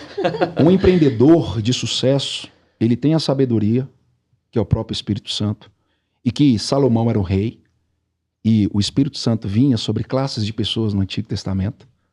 E quando Deus concede a Salomão, ele foi um homem de sucesso. Tanto é que Salomão, se nós pararmos para observar, a rainha de Sabá ficou tão impressionada com os tesouros que ele adquiriu por meio da sabedoria que ela foi lá visitar pessoalmente. E quando ela chegou lá, ela falou: "É além do que eu pensava". Uau. É além do que eu pensava. A rainha de Sabá era muito rica. Algum professor do Rema falou sobre a fortuna de Salomão. Sim. É algo assim descomunal, que a gente não. Vocês sabem dizer? Não, não- a gente não consegue mencionar, porque até Davi, que antecede ele, né, você vê que Davi juntou trilhões para construir o templo. Salomão herdou isso. Era algo que, que a gente nem vê hoje em dia, Não assim. vê. Você não consegue A mencionar. gente vê, a gente É vê bilionários, grande. né? Enfim. Agora, Mas. o que, que é importante? Porque esse próprio Salomão, que adquiriu a sabedoria, ele escreve também em Eclesiastes. Ele falou: quando eu olhei debaixo do céu, eu percebi uma coisa: tudo é vaidade. Uau! Me chamou muita atenção quando ele fala isso. Por que, que Salomão, um homem que adquiriu tanta riqueza, diz que quando ele olhou para debaixo do céu, viu que era tudo vaidade? Porque ele viu que as riquezas, o ouro e a prata, um dia vai passar. E que não adianta se apegar com isso. Ele entendeu por meio da sabedoria de Deus que essas coisas são coisas. Elas não são um fim em si mesmas. E se a gente parar para pensar, foi o que o próprio Senhor Jesus Cristo, que é o próprio Espírito Santo, que é a própria sabedoria que influenciou Salomão, ensinou em Mateus: buscar em primeiro lugar o reino de Deus e a sua justiça, e as demais coisas. O problema é que hoje, talvez, os empreendedores dão valor às coisas do que à sabedoria. Uhum. É algo que a gente comentou nesses dias, que no Brasil, geralmente a pessoa quando vai empreender, ela procura em primeiro lugar o que vai dar dinheiro. Isso. É. E não o propósito de ela estar, né, é, servindo ali, porque o trabalho é um dom, né, é um, e a gente pode utilizar isso para poder levar, inclusive, a palavra de Deus. E muita gente também vê como castigo, né? É, agora Uhum. uma coisa Trabalho. que me veio aqui É. e que eu acho incrível e trazendo para os dias de hoje. O Espírito Santo está disponível para cada um de nós. Exatamente. Uma vez que você aceita Jesus, você recebe a pessoa do Espírito Santo. Essa riqueza, essa sabedoria hoje habita em você e você vai receber porções de sabedoria diariamente, a todo tempo. Eu costumo dizer, né, pastor, que a gente, quando recebe a Cristo, a gente não recebe só a vida de Deus, mas a gente também recebe a mente de Cristo. E aí, quando você recebe bom. a mente de Cristo, você vai receber porções de riqueza, pedras preciosas, para você fazer algo novo, sabe? Você está pensando, você tem um produto e você quer fazer algo novo. O que, que eu posso criar? E uma vez que você consulta essa sabedoria que está dentro de você, ele vai te dar as instruções de como fazer, quando fazer, quando lançar, quem chamar para trabalhar com você. E esse livro, né, é? como a gente estava conversando, ele vai falar sobre essas parcerias. Deus quer fazer, primeiro, uma parceria entre ele e você. Sim. E depois que você tem essa parceria estabelecida com o Senhor, com seu Pai, através da pessoa do Espírito, vai ficar muito mais fácil de você fazer parcerias certas aqui na Terra.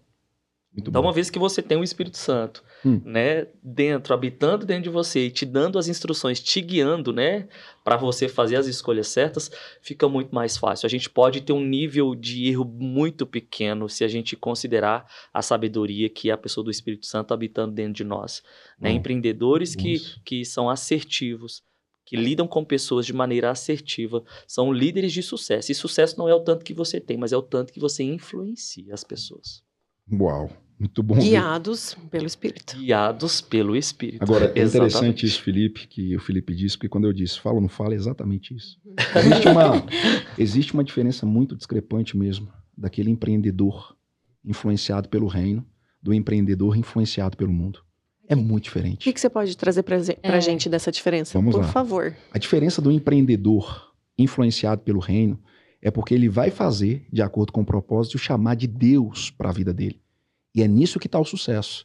Tanto é se nós pararmos para observar para o empreendedor do reino, tá? Eu estou dizendo, esse empreendedor, ele vai praticar aquilo que a Bíblia está dizendo. Em Josué capítulo 1, verso 8. Uhum. A primeira coisa que é a instrução que ele dá é, não cesse de falar do livro dessa lei. Agora, para quem que Deus estava falando? Para Josué. Antes de Josué, quem estava empreendendo? Moisés.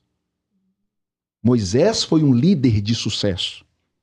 Moisés obedeceu às instruções. Milagres aconteceram debaixo da influência desse líder, porque estava conectado com Deus. Agora, depois de Moisés, assim que ele falece, quem assume a posição? Josué. E Josué, que era um líder, que foi realmente influenciado por Moisés, ele chegou no momento que ele se preocupou e falou assim: rapaz, agora como que eu vou, parafraseando, conduzir esse povo até a terra de Canaã? E aí ele foi ter uma conversa com Deus. Nessa conversa com Deus, o Senhor simplesmente traz essa instrução para esse novo empresário, empreendedor e gestor de pessoas. Por quê? Porque o líder Moisés era diferente de Josué. Porque enquanto Moisés tinha essa questão de instrução, conselhos, já Josué era um guerreiro. Era um homem que conquistava pela força.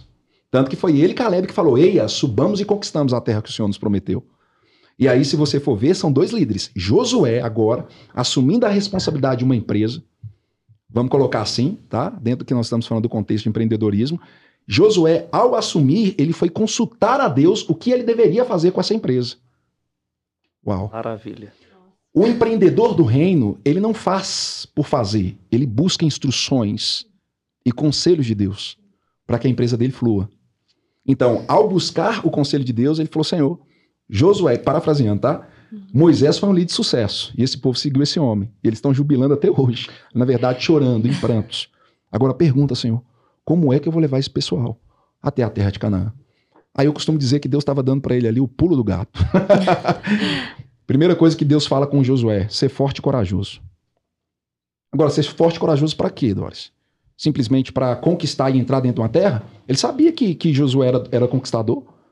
Não era isso que ele estava falando. Não é porque se fosse isso, Josué já conseguiria fazer na sua força.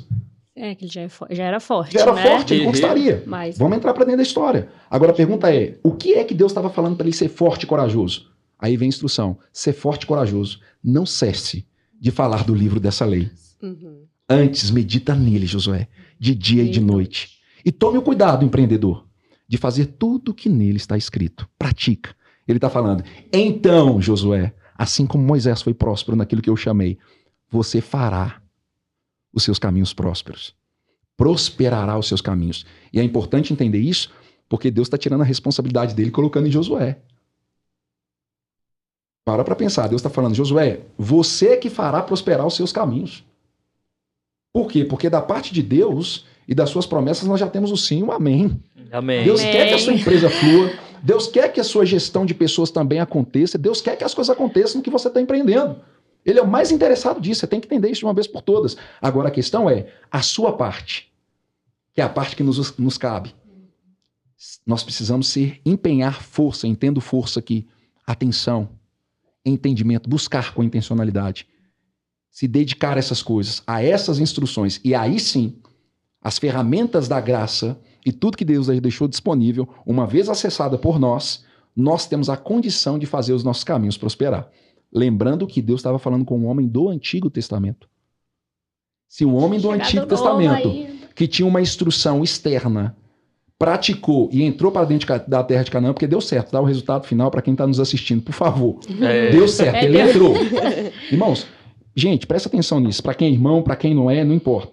O importante é você entender o seguinte: quando Deus fala, é certo, já deu certo. Considere não tem como dar errado. Então, se uma pessoa ela acessa as instruções e coloca em prática, flui. Mas melhor do que ter uma instrução externa, que era como os homens do, do Antigo Testamento, é melhor você ter uma instrução interna, que através da salvação, você que é empreendedor e que está me ouvindo, você pode ter essas instruções por dentro de você. Pessoal, particular, personalizada pelo próprio Espírito, para que você, como o Felipe falou, seja guiado em tudo e que você prospere em todos os seus caminhos. É a vontade de Deus. Está disponível para todo está mundo. Está disponível para você que está nos assistindo ou nos ouvindo. Está disponível para mim e para você e para todos que estão aqui presentes, né? Uau. Deus não faz acepção de pessoas. Isso, Doris. A gente precisa fazer uma escolha. Exatamente. E a partir Buscar, dessa né? escolha, buscar. buscar. Continuar. É. Ouvir, reter e praticar. Exatamente. E mais um detalhe. Posso acrescentar isso? Claro. Por favor, Deve. só para eu não esquecer aqui. Então, quando a gente vê o empreendedor do reino, a primeira coisa que ele vai fazer é buscar a instrução de Deus, para ele entender o que Deus quer que ele faça na empresa. Porque se nós pararmos para observar, se ele está empreendendo, significa que esse empreendimento, quem colocou a inspiração no coração desse homem ou dessa mulher que empreende foi o próprio Deus. Ok? E aí, esse empreendedor precisa encarar, tá? esse negócio como chamado e não como uma forma de ganhar dinheiro. Uhum. Então eu, vai. Eu, eu, também quero fazer. Faz, faz você, eu faço. Aí eu começo a pipocar, eu fico tentando segurar na minha cabeça para não esquecer. Mas uma coisa que veio que é muito importante para a gente esclarecer isso também para quem está nos ouvindo, nos assistindo, a respeito é, dos dons, porque cada um vai servir. Então, nem todo mundo vai para a igreja e vai ser pastor, né? Isso. Ministro. Não, às vezes ó, é como médico, é no chamado sendo médico, dentista, atendente, faço bolo, faço doce. Perfeito. Marketing, não, não importa. Eu, não importa eu servir, né? Porque às vezes a pessoa acha assim, não, então eu vou ter que largar tudo o que uhum. eu faço, o que eu tenho. Não, às vezes, se você já deve, pode estar no seu chamado, né? Então, é a gente precisa fazer a escolha, né? Aceitar Jesus ter o Espírito Santo habitando dentro da gente e praticando para que a gente comece a escutá-lo, né? Isso, e, perfeito. E receber esse direcionamento, porque ele vai nos conceder isso. É, é, interessante porque quando você fala isso, Doris, é uma coisa realmente que a gente precisa entender. Porque tem muitos empreendedores que, quando vai falar da sua empresa ou do seu negócio, talvez ele não enxerga ainda aquilo como um chamado né? E aí eles acham, né, e algumas pessoas misturam, principalmente no meio cristão, eles acham que chamado é aqueles que exercem, né, uma comunicação de púlpito, Isso. né, um pastor, um mestre, um evangelista, um profeta e por aí vai. Só que ali também realmente é um chamado, é os cinco dons ministeriais em operação, de Sim. acordo com Efésios capítulo 4, verso 11. É os cinco dons. Só que como você mesmo bem disse, não é somente esses chamados que estão em evidência. Ali é uns que foram chamados para uns, não todos. Agora, e os outros? Os outros talvez estejam dentro da área de empreendedorismo. Agora, na, no aspecto Deus, qual ele considera mais importante? Quem está no púlpito ou quem está fazendo o que foi chamado aqui fora como algo grande? Os dois. Tô, é. Agora, é possível. Vamos sair da caixinha. É possível que quem está no púlpito talvez não esteja exercendo aquilo que foi chamado para fazer. Ah, também. Verdade. Nossa, é, né? é isso, isso. E aí, é. ele está ali é. perdendo tempo. É, achando que, que é ali que, que ele, ele tem que estar, tá, né? Entendeu? É. De Deus para saber o que ele foi chamado para fazer. Agora, uma vez que ele entende que se ele tem um, não tem um chamado para os cinco dons ministeriais, mas ele tem uma inclinação do cora no coração para empreender, uhum. a primeira coisa que ele precisa entender que o chamado, o que Deus mais importa no que ele realiza, é a motivação com que ele realiza e não apenas o realizar. É a motivação Exatamente. do coração, aquilo coração. que ninguém vê, tá? Porque Exatamente. tem gente que consegue disfarçar as coisas por fora, mas é o que tá dentro. Isso, Exatamente. muito bom. Por que, que eu tô falando isso? Porque é possível alguém estar fazendo algo, mas com a motivação errada. Sim. Ou seja, eu posso estar fazendo algo certo com a motivação errada, mas eu também posso fazer algo errado com a motivação certa. Quem faz algo errado com a motivação certa, é fácil Deus consertar. Sim. O problema é quem está fazendo algo da forma certa com a motivação errada. Esse é mais difícil. E aí a gente entra em um aspecto que é muito importante, muito sério. Por quê? Quando você entende que você foi chamado para empreender, né, e Deus te chamou para empreender, você vai entender que você vai fugir de um campo chamado campo da comparação. Quando uhum. você foge do campo da comparação, você é pleno no que você faz. Então, se você, se você tem um chamado para empreender no ramo de alimentos, seja fazendo doce, bolo ou empreender com veículos, independente disso, você vai se sentir pleno e você não vai olhar a grama do vizinho. Você vai se sentir pleno, realizado, fazendo aquilo que Deus chamou você para fazer. Sim, e esse é o X da questão. Você foge da frustração e tudo começa a fazer sentido. Não é pesado, não é difícil, se torna leve, porque o empreender, ele precisa ser algo leve para você. Sim. Tem os desafios como qualquer outro tipo de trabalho, qualquer outro tipo de chamado? Tem. Mas quando você sabe que você foi chamado para fazer aquilo, você se sente pleno. E aí a sua motivação é o que vai fazer com que você se entregue totalmente àquilo. Muito bom. E, e uma definição que a gente poderia dar para isso que o Felipe está falando, de chamado, e quando você entende que é o seu chamado, como é que eu entendo qual é o meu chamado? é o que você faz sem importar com o lucro que aquilo pode te dar. Seria o servir genuíno? O servir genuíno. Sim. Então, talvez eu estou fazendo, mas não vou ter troca pelo que eu faço. Mas eu alegro, me alegro em fazer. Bom, a gente, a gente entra em estado de flow quando isso. você está fazendo Uau. algo que você. Então você está vendo no propósito. outro. E aí vamos lá, vamos entender mais uma vez, fazendo paralelo entre igreja e empreendedorismo, ok? Então vamos lá. Os cinco dons ministeriais é para o aperfeiçoamento dos santos. Amém? Uhum. Para que todos cheguem à perfeita varonilidade, para que todos cresçam, cheguem à estatura de Cristo, ok? Então, quem carrega o dom dos cinco dons ministeriais, ele não carrega para se satisfazer. Ele carrega para satisfazer o outro. Uhum. Porque o dom não é para nós mesmos. É servir, é, né? É servir. O dom é para o outro. Então, dentro do empreendedorismo também se aplica. Sim. Que o que Deus te chamou para fazer é um dom que ele te deu. E o hum. dom não é para você se auto-satisfazer e montar um castelo. Né? O dom que você tem, ele tem um propósito específico, alcançar quem está do seu lado. Exato. É a famosa constelação que ele falou mais Sim. cedo. E eu é. já tô querendo colocar o episódio no ar agora, não dá pra subir no YouTube. eu já tô querendo gravar já. o segundo. Uau. Não, não, o segundo com certeza já vai ter, querida. Gente, e na economia de Deus, quanto mais você serve, mais você cresce. Isso. Né? Exatamente. E aí a gente tava falando do servir genuíno.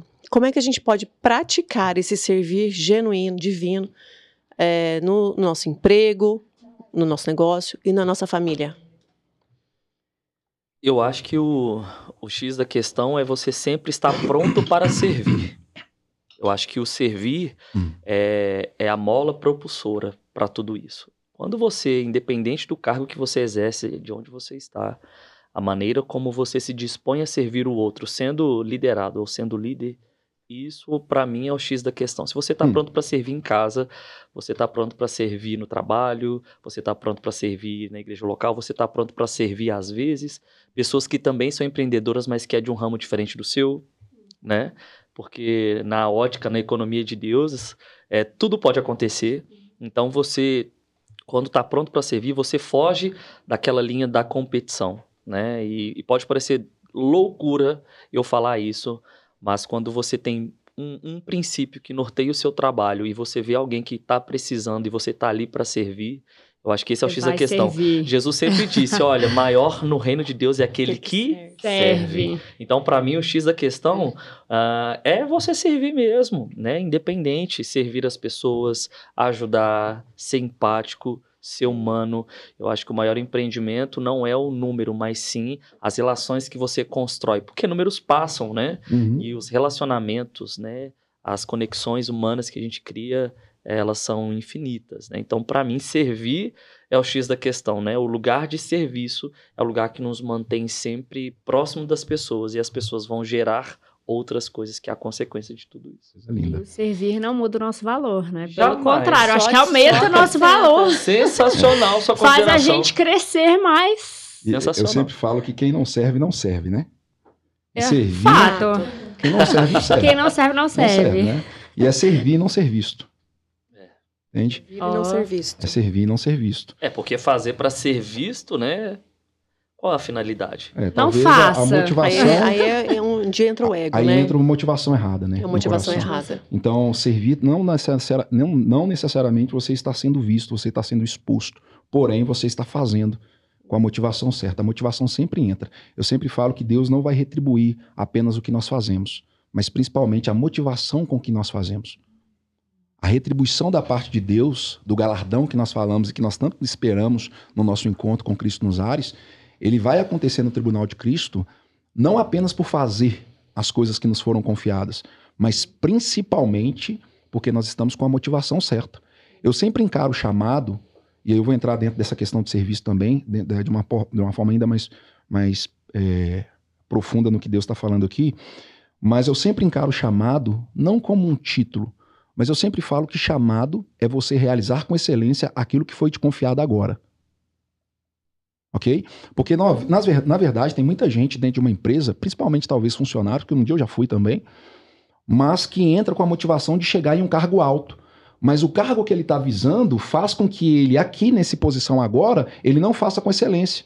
Porque para ele o que ele está fazendo agora não é tão importante, porque o importante para ele é onde o- ele está colocando os olhos. é. Logo, ele, ele é uma pessoa aqui dentro aquém desse setor daquilo que ele vai ser lá na frente. E aí que está o detalhe. A motivação está errada, porque se você não é fiel no pouco, Será fiel como que no você vai ser muito. fiel no muito? Né? Então, são coisas que a gente precisa entender. Chamado é fazer com excelência aquilo que te foi confiado. Eu tenho um exemplo aqui do Felipe Wakeman, que trabalha comigo dentro do sistema prisional, e que assim, eu sou fã do Felipe Wakeman, eu amo esse homem de A Deus. gente também, de Vocês vocês também. dois. Mas o Muito Felipe, obrigado. assim, é uma pessoa que, desde quando entrou dentro do departamento, né, nessa, naquilo que Deus me confiou, o Felipe tem sido submisso, o Felipe tem sido um líder ímpar, uma pessoa que está sempre disposto a servir, sabe, em tudo, está comigo em tudo que vocês imaginarem, né, sem aquela motivação de querer ser visto, sem motivação nenhuma, a não ser fazer com excelência aquilo que ele está fazendo naquele momento, sabe, como se, e o Felipe faz como se fosse a última coisa da vida. né, ele faz, ele encara aquilo como se fosse a última. Jesus está voltando hoje. Então ele está fazendo aquilo com toda a intensidade, com toda a intencionalidade, com todo o amor, com todo o carinho, né? Então acho que essa é a motivação que a gente precisa ter né, nas pequenas coisas. E que talvez também, se nós pararmos para observar e pensar, né? E se aquilo que você está fazendo hoje seja a última coisa que você deveria fazer? Uau. E você está projetando algo maior quando o maior já é o que você faz. E aí as pessoas ficam fora do tempo porque elas começam a entrar no campo que o Felipe falou de comparação. Por quê? Porque vê o outro naquilo que foi chamado, olha para o jardim do outro, né? Verde e olha o dele não está tão verde, mas está crescendo. Espera, calma. Respira, Respira. confia. E entrega. talvez você não vai chegar lá, mas o que você está fazendo aqui, e é importante entender isso, que o que nós recebemos hoje como responsabilidade para realizar, a gente tem que fazer tão bem feito, mas tão bem feito, que as outras pessoas desejem estar no lugar que elas não queriam antes. Uau. Sabe o que, que eu... Entende isso? Porque a Yes. questão não é o título, a questão é a pessoa que assumiu o título e o que ela está fazendo. Talvez o título esteja marginalizado porque quem assumiu não é tão responsável nem excelente. Meu Deus. Sabe o que, eu costumo dizer? Gente, sensacional, né? Olha Senhora. isso. Isso aqui é, é inspirador demais, né? Só retribuindo aqui uma pessoa sensacional que Deus nos conectou, né? Então, é, ouvir tudo isso dele pra mim. Mas muito obrigado, viu? Passou pelas palavras. Amém. E a recíproca é verdadeira. E dentro dessa, desse, dessa questão da motivação interior, eu sempre costumo dizer que a sua motivação interior determina o quão longe você vai chegar.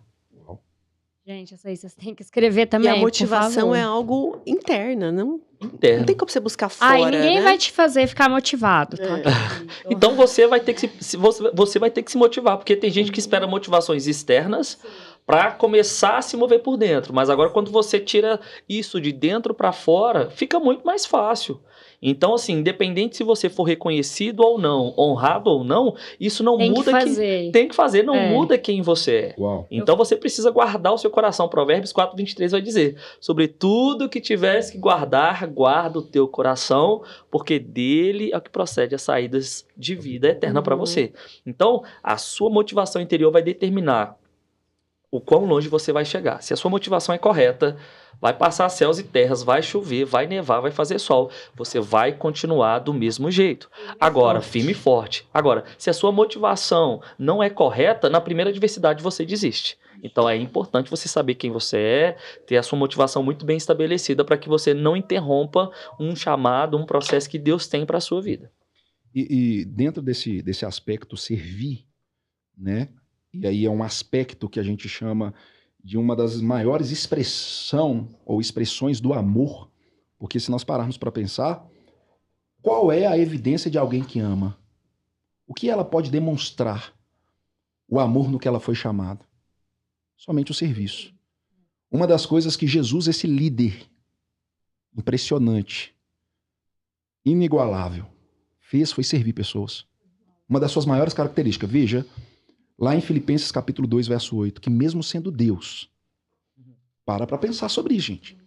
Vamos parar para pensar. Sendo Deus, quem é Deus? Criador do universo. O Todo-Poderoso, Tudo. soberano. Tudo, né? Mateus esteve aqui e falou muito profundamente sobre isso. Agora vamos lá. Esse Deus Todo-Poderoso, ele abriu mão do lugar onde ele estava para assumir um corpo de criatura. Limitado. limitado. Agora vamos lá. Esse Deus precisou nascer, esse Deus precisou crescer, esse, precisou- esse Deus precisou estudar, esse, esse Deus precisou ler, esse Deus precisou sujeitar-se à condição humana. Agora, vamos lá. Filipenses diz: tende em vós o mesmo sentimento de Jesus Cristo, o líder, que mesmo sendo Deus, não se apegou com a condição de ser igual a Deus. Antes, ele decidiu assumir uma posição de servo. Uau. Aí quando ele assumiu uma posição de servo, vamos lá. Ele assumiu uma posição de servo e aí a Bíblia diz que Deus, por esse motivo, o exaltou e colocou ele acima de todas as coisas. Tanto é que no céu, na terra e debaixo da Ah. terra, todo nome e todo joelho se dobrará e confessará que Jesus Cristo é o Senhor. Então veja, Deus está mostrando e as escrituras estão mostrando para um líder que o que serve é que é exaltado. Agora, muitas vezes, aquele que quer ser servido é abatido. Uhum. E aí a gente vê a questão, fazendo um paralelo no contexto do empreendedorismo para o contexto bíblico, a gente vai ver que Lúcifer, que era Satanás, disse: Colocarei o meu trono no mais alto céu e serei semelhante ao Altíssimo. Querendo aplicar um golpe de governo. Ele vai governar no Ocidente e eu daqui, desse outro lado. Eu vou ser imagem e semelhança dele, vou ser igual a ele. E aí, um ser que era criatura tentando competir com o Criador. Faz sentido isso? Não. Foi abatido. Quis se exaltar, foi abatido. O outro que se sujeitou e serviu. Foi, Foi exaltado. exaltado. Então a gente vê que a liderança ou o serviço no que diz respeito ao empreendedorismo, empreendedorismo, principalmente no reino, é completamente diferente do mundo. Porque o próprio Jesus falou em Mateus capítulo 20, no verso 25, mencionando que o Felipe disse, mas Jesus disse: Olha, então chamando-os, disse: Sabeis que os governantes dos povos os dominam e que os maiorais exercem autoridade sobre eles. Não é assim entre vós. Pelo contrário, quem quiser tornar-se grande entre vós, será o que vos sirva. E quem quiser ser o primeiro entre vós, tem que ser servo, tal como o filho do homem, que não veio para ser servido, mas para servir e dar a vida de res- a resgate por muitos. Olha o conselho. Aí, quando a gente pega isso para dentro do empreendedori- empreendedorismo, a gente vai entender um formato aqui interessante. E aí eu acredito que vocês também são especialistas nisso. Se nós olharmos o que nós chamamos de conceito de pirâmide dentro do empreendedorismo, a gente vê organizacional. Exatamente. Aquela pirâmide você vê o presidente acima, depois você vê o vice, depois você vê o gerente, aí aí vem o, o, o líder, e abaixo do líder vem o funcionário, e abaixo do funcionário o cliente. Ok? E aí, quando esse funcionário olha para essa torre, quem é mais importante para ele nessa torre? O presidente. Porque ele está olhando de, de baixo para cima. E agora, quem é o menos importante para ele nessa torre? O cliente, porque está abaixo dele. E aí isso é um perigo. Por quê? Porque esse funcionário, dentro de uma empresa, quando o chefe estiver, ele trabalha. E quando ele não estiver. E aí, quando o cliente entra, ele trata de qualquer maneira. Uhum. Porque para ele o mais importante é o chefe. Acontece muito, Acontece muito. muito isso. E aí ele logo, por que, que ele está pensando isso? Porque ele entende que ele tem que servir quem? O O chefe. Quem está acima e não quem está abaixo. Por isso que tem lojas e empresas que quando alguém entra, trata de qualquer maneira, porque É. para ele não é tão A importante. gente pede um atendimento, a pessoa sai correndo. Agora vamos lá, para a gente entender. Então ele, ele acaba pensando que quem paga o salário dele é quem? Patrão.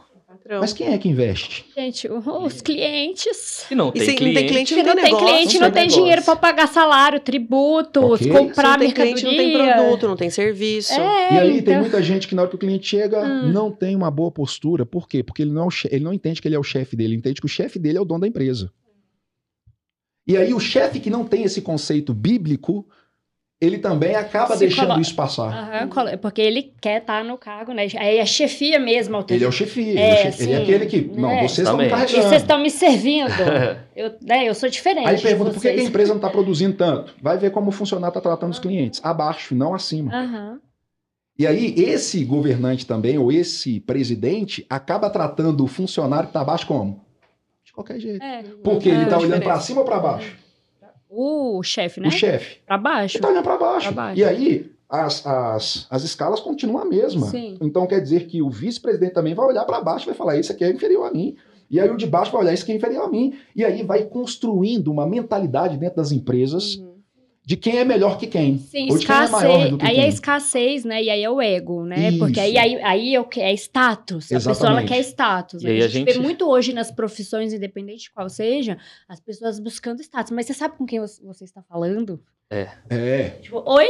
E uma, Né? vez, e uma vez que essa estrutura de pirâmide não é respeitada, a gente foge de um princípio bíblico de ordem e progresso. Se essa estrutura ela não é bem pensada, respeitada e praticada, a gente entra em um ciclo de desordem e retrocesso. Sim. E É. isso daí gera um sério problema, porque a gente não encontra uma pessoa para suprir uma vaga, a gente tá sempre tendo um turnover muito grande nas empresas, e aí a empresa acaba se perdendo. e Isso pode gerar sérias Uhum. consequências. né? E aí agora vamos fazer o seguinte, dentro disso, nós estamos falando do aspecto reino, como que funciona no reino, para as coisas fluírem, ok? Agora pega essa torre, ou essa pirâmide e inverte ela. Bom, reino de Deus. Agora é o reino. Agora é o cliente, agora é o funcionário. Abaixo tem o gerente, depois tem o supervisor, vice-presidente e presidente. Sensacional. Então, peraí. presidente Agora, o presidente, ele não vai olhar de cima para baixo. Ele vai olhar pra cima. de baixo para cima. Então ele fala: opa, eu sou o que sirvo. Sim. Eu não sou o maioral no aspecto do mundo. O que me faz maioral não é as pessoas me servirem. O que me faz maioral no reino é eu servir as pessoas. Então, quando eu sirvo como presidente, eu dou suporte para o meu vice-presidente. Bom, então amparado. O meu vice-presidente vai entregar tudo para o supervisor. O supervisor vai entregar tudo para o gerente. O gerente vai entregar tudo para os, os funcionários. O funcionário é bem assistido, espírito, alma e corpo, nas suas necessidades, estão todos bem. E aí esse funcionário tem uma cara maravilhosa quando vai É. receber o chefe dele que entra Né? dentro da empresa, que é o cliente. É. E aí os clientes, eles não estão atrás de comprar produtos apenas, eles querem Relacion- experiência. É, experiência. experiência do cliente. Relacionamento. Relacionamento, Né? Bom Venda é relacionamento. marca. Deixa eu te É. falar, uma coisa é preço, outra coisa é valor. Uhum. São coisas totalmente Totalmente diferentes. Preço são números. Uhum. Valor é a qualidade de um atendimento e de relacionamento. Que aí pessoas talvez nem olham para o preço. Pode ser até mais Aham. caro, mas porque trata tão bem. E é um ambiente tão abençoado e tão estabelecido dentro do reino que não tem como dar errado. Sim. O cliente vê tanto valor naquilo que ele Isso. paga e paga feliz. E aí o resultado vem. E o É. resultado vem. Fidelização. Então você é mesmo, vê fidelização. crescimento. Que agora um ambiente construído de uns servindo aos outros faz com que pessoas entrem e perceba Perceba o um valor. lugar né? Que você entende que tem algo diferente dos sim, outros. Sim. Porque se for para ser como todos, eu não quero ser. É. Tem que ter algo diferente no que nós fazemos e realizamos. Com O empreendedor ele tem que ter. E esse ter, ou essa É guinada o- a mais, é o reino. É os princípios do reino sendo estabelecidos. Assim, a gente deu muitas dicas aqui, valiosíssimas, Muitas, né? Eu acho que isso tinha que ser incluído Legal. no curso de administração, no nível superior. E, e seis vamos meses de falar, matéria. aquilo que é bom a gente quer mais. Com um bom ambiente, certeza. queremos Sim. mais. É. Reconhecimento, porque é uma consequência, nós queremos mais. Entendeu? Quantos de nós não voltamos em uma determinada loja, uma determinada empresa, porque não fomos bem atendidos? Nossa. Tínhamos poder aquisitivo para adquirir o produto? Sim. Mas às vezes, por causa de um péssimo atendimento, a gente decidiu comprar na concorrência, Isso. porque a concorrência nos tratou melhor, nem sabendo se a gente levaria o produto, mas nos tornamos fiéis àquela marca, àquele produto, porque fomos bem atendidos, tivemos boas percepções a respeito da empresa, do funcionário, porque o funcionário ele é a cara do patrão. É, e, Isso aí. e eu vou finalizar essa parte minha aqui rapidinho, mas é interessante isso, porque tem um- uns tipos de vendedores, né? E dentro do contexto, que fala assim: ah, eu vendo até avião caindo. Hã? E aí tem gente que fala assim: eu vou contratar esse, porque esse aí é vendedor bom mesmo. Vende até avião caindo. Mas você já parou para pensar que vai ter o pós-venda? Ah, é E o super pós-venda, talvez não vai voltar o cliente porque o avião caiu. Mas o parente dele vai estar na porta.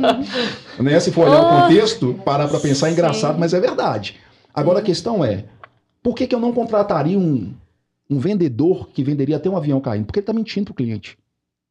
E o Ele- cliente vai e- ter uma... E porque ele tá fazendo tudo pela venda. Pela venda. Não para Não pelo conquistar cliente. o cliente. Exatamente. O pós-venda é tão importante quanto. Sim, Uhum. com certeza. Agora a questão é, qual é a satisfação que o meu cliente está tendo com as verdades que saem da minha boca? Os valores que estão sendo apresentados?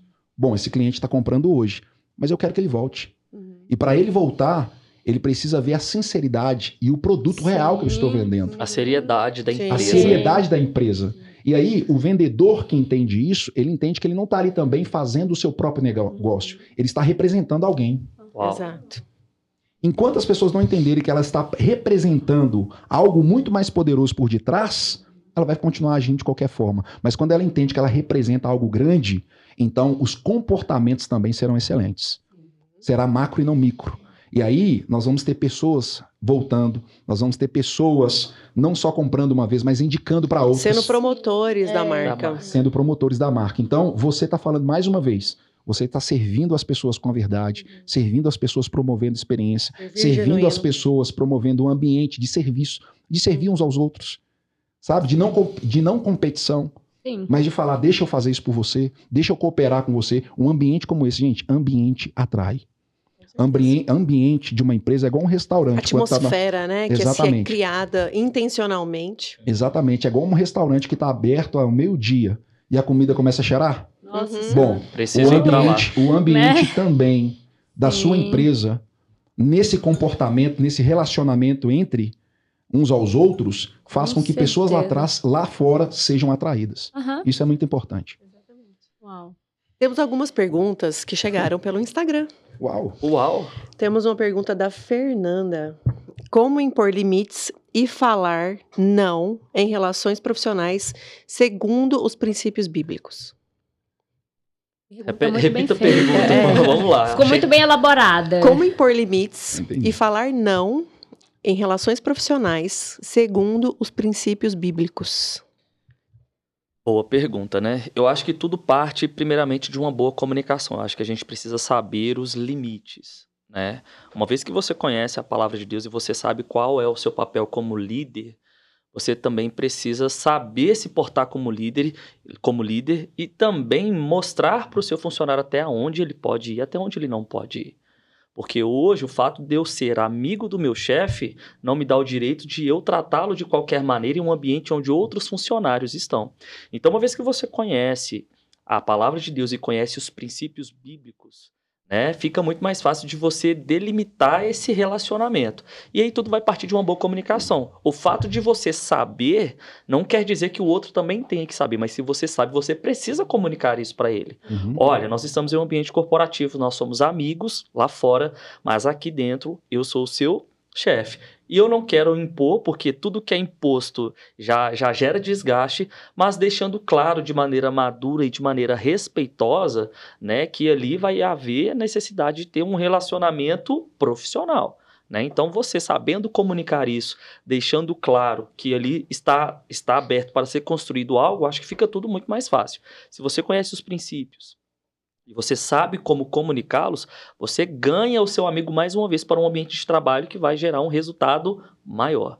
Então é necessário ter o conhecimento né, do seu papel e uma vez que você sabe comunicar isso bem para quem está com você, fica muito mais fácil de você não impor, mas de trazer essa pessoa pra, para perto. Tudo parte, gente, de uma ótica de a maneira como eu falo faz toda a diferença. Uhum. Se eu não sei falar, por exemplo, eu tenho uma situação difícil, e se eu não sei como falar dessa situação difícil, eu perco a pessoa. Mas ainda que seja difícil e eu saiba como falar, como abordar, sem impor, sem ser autoritário, eu ganho aquela pessoa. Uhum. Claro que com todo o cuidado, porque a gente está lidando com uma outra pessoa com uma história de vida, com um tipo de emocional diferente do meu, com um tipo de personalidade diferente da minha. Mas quando eu sei estabelecer os limites e, e, e respeitar o outro a quem eu estou me reportando, eu acho que fica muito mais fácil. Conheça o seu lado, conheça o seu papel dentro da Bíblia, né, como líder, como liderado, e fica tudo mais fácil. O que também nos dá a oportunidade de, dentro da palavra, como liderados, saber também se portar diante dos líderes, e não só de cima para baixo, mas de baixo para cima. Maravilhoso. Tem mais. É. Gente, não coisa acabou. boa. Sobre submissão e autoridade. Certo. Qual é a chave para que possamos achar o equilíbrio entre o exercício da autoridade sem deixar de ser submisso e vice-versa? É uma pergunta do Flávio. Okay. Repete. Repete a pergunta. Qual é a chave para que possamos achar o equilíbrio entre o exercício da autoridade sem deixar de ser submisso e vice-versa? É, aí Seria gente... como equilibrar submissão e autoridade, autoridade, no ambiente de trabalho? Boa É, eu acho que. É... Quer responder? Não, pode ficar à vontade. Acho que eu falei bastante. né, Para o pessoal entender, né? Lá no Remo. Logo agora das perguntas. Só para o pessoal entender, né? Porque que essas perguntas estão vindo para mim no Remo, eu ensinei a matéria submissão e autoridade. Sim. Né? Então, que bom que as pessoas é, estão trazendo essas perguntas porque gera dúvida, né? Eu acho que a primeira coisa que você precisa perceber é em que ambiente eu estou e como eu devo me comportar nesse ambiente. Porque, como eu falei mais cedo, haverá momentos, e isso está a todo tempo né, sendo trocado. Ora eu estou em uma posição de autoridade, ora eu estou em uma posição de submissão. Primeira coisa, chega no, no lugar, chega no ambiente e perceba quem você é. Qual é o seu papel naquele ambiente e você, descobrindo qual é o seu papel, como você deve se portar ok? Porque se você sabe como se portar em um ambiente onde você é chefe, vai ficar fácil de você tratar a sua equipe e a sua equipe reconhecer você como chefe, não você se impondo como chefe. Mas e, o seu, e se o seu chefe chegar para você?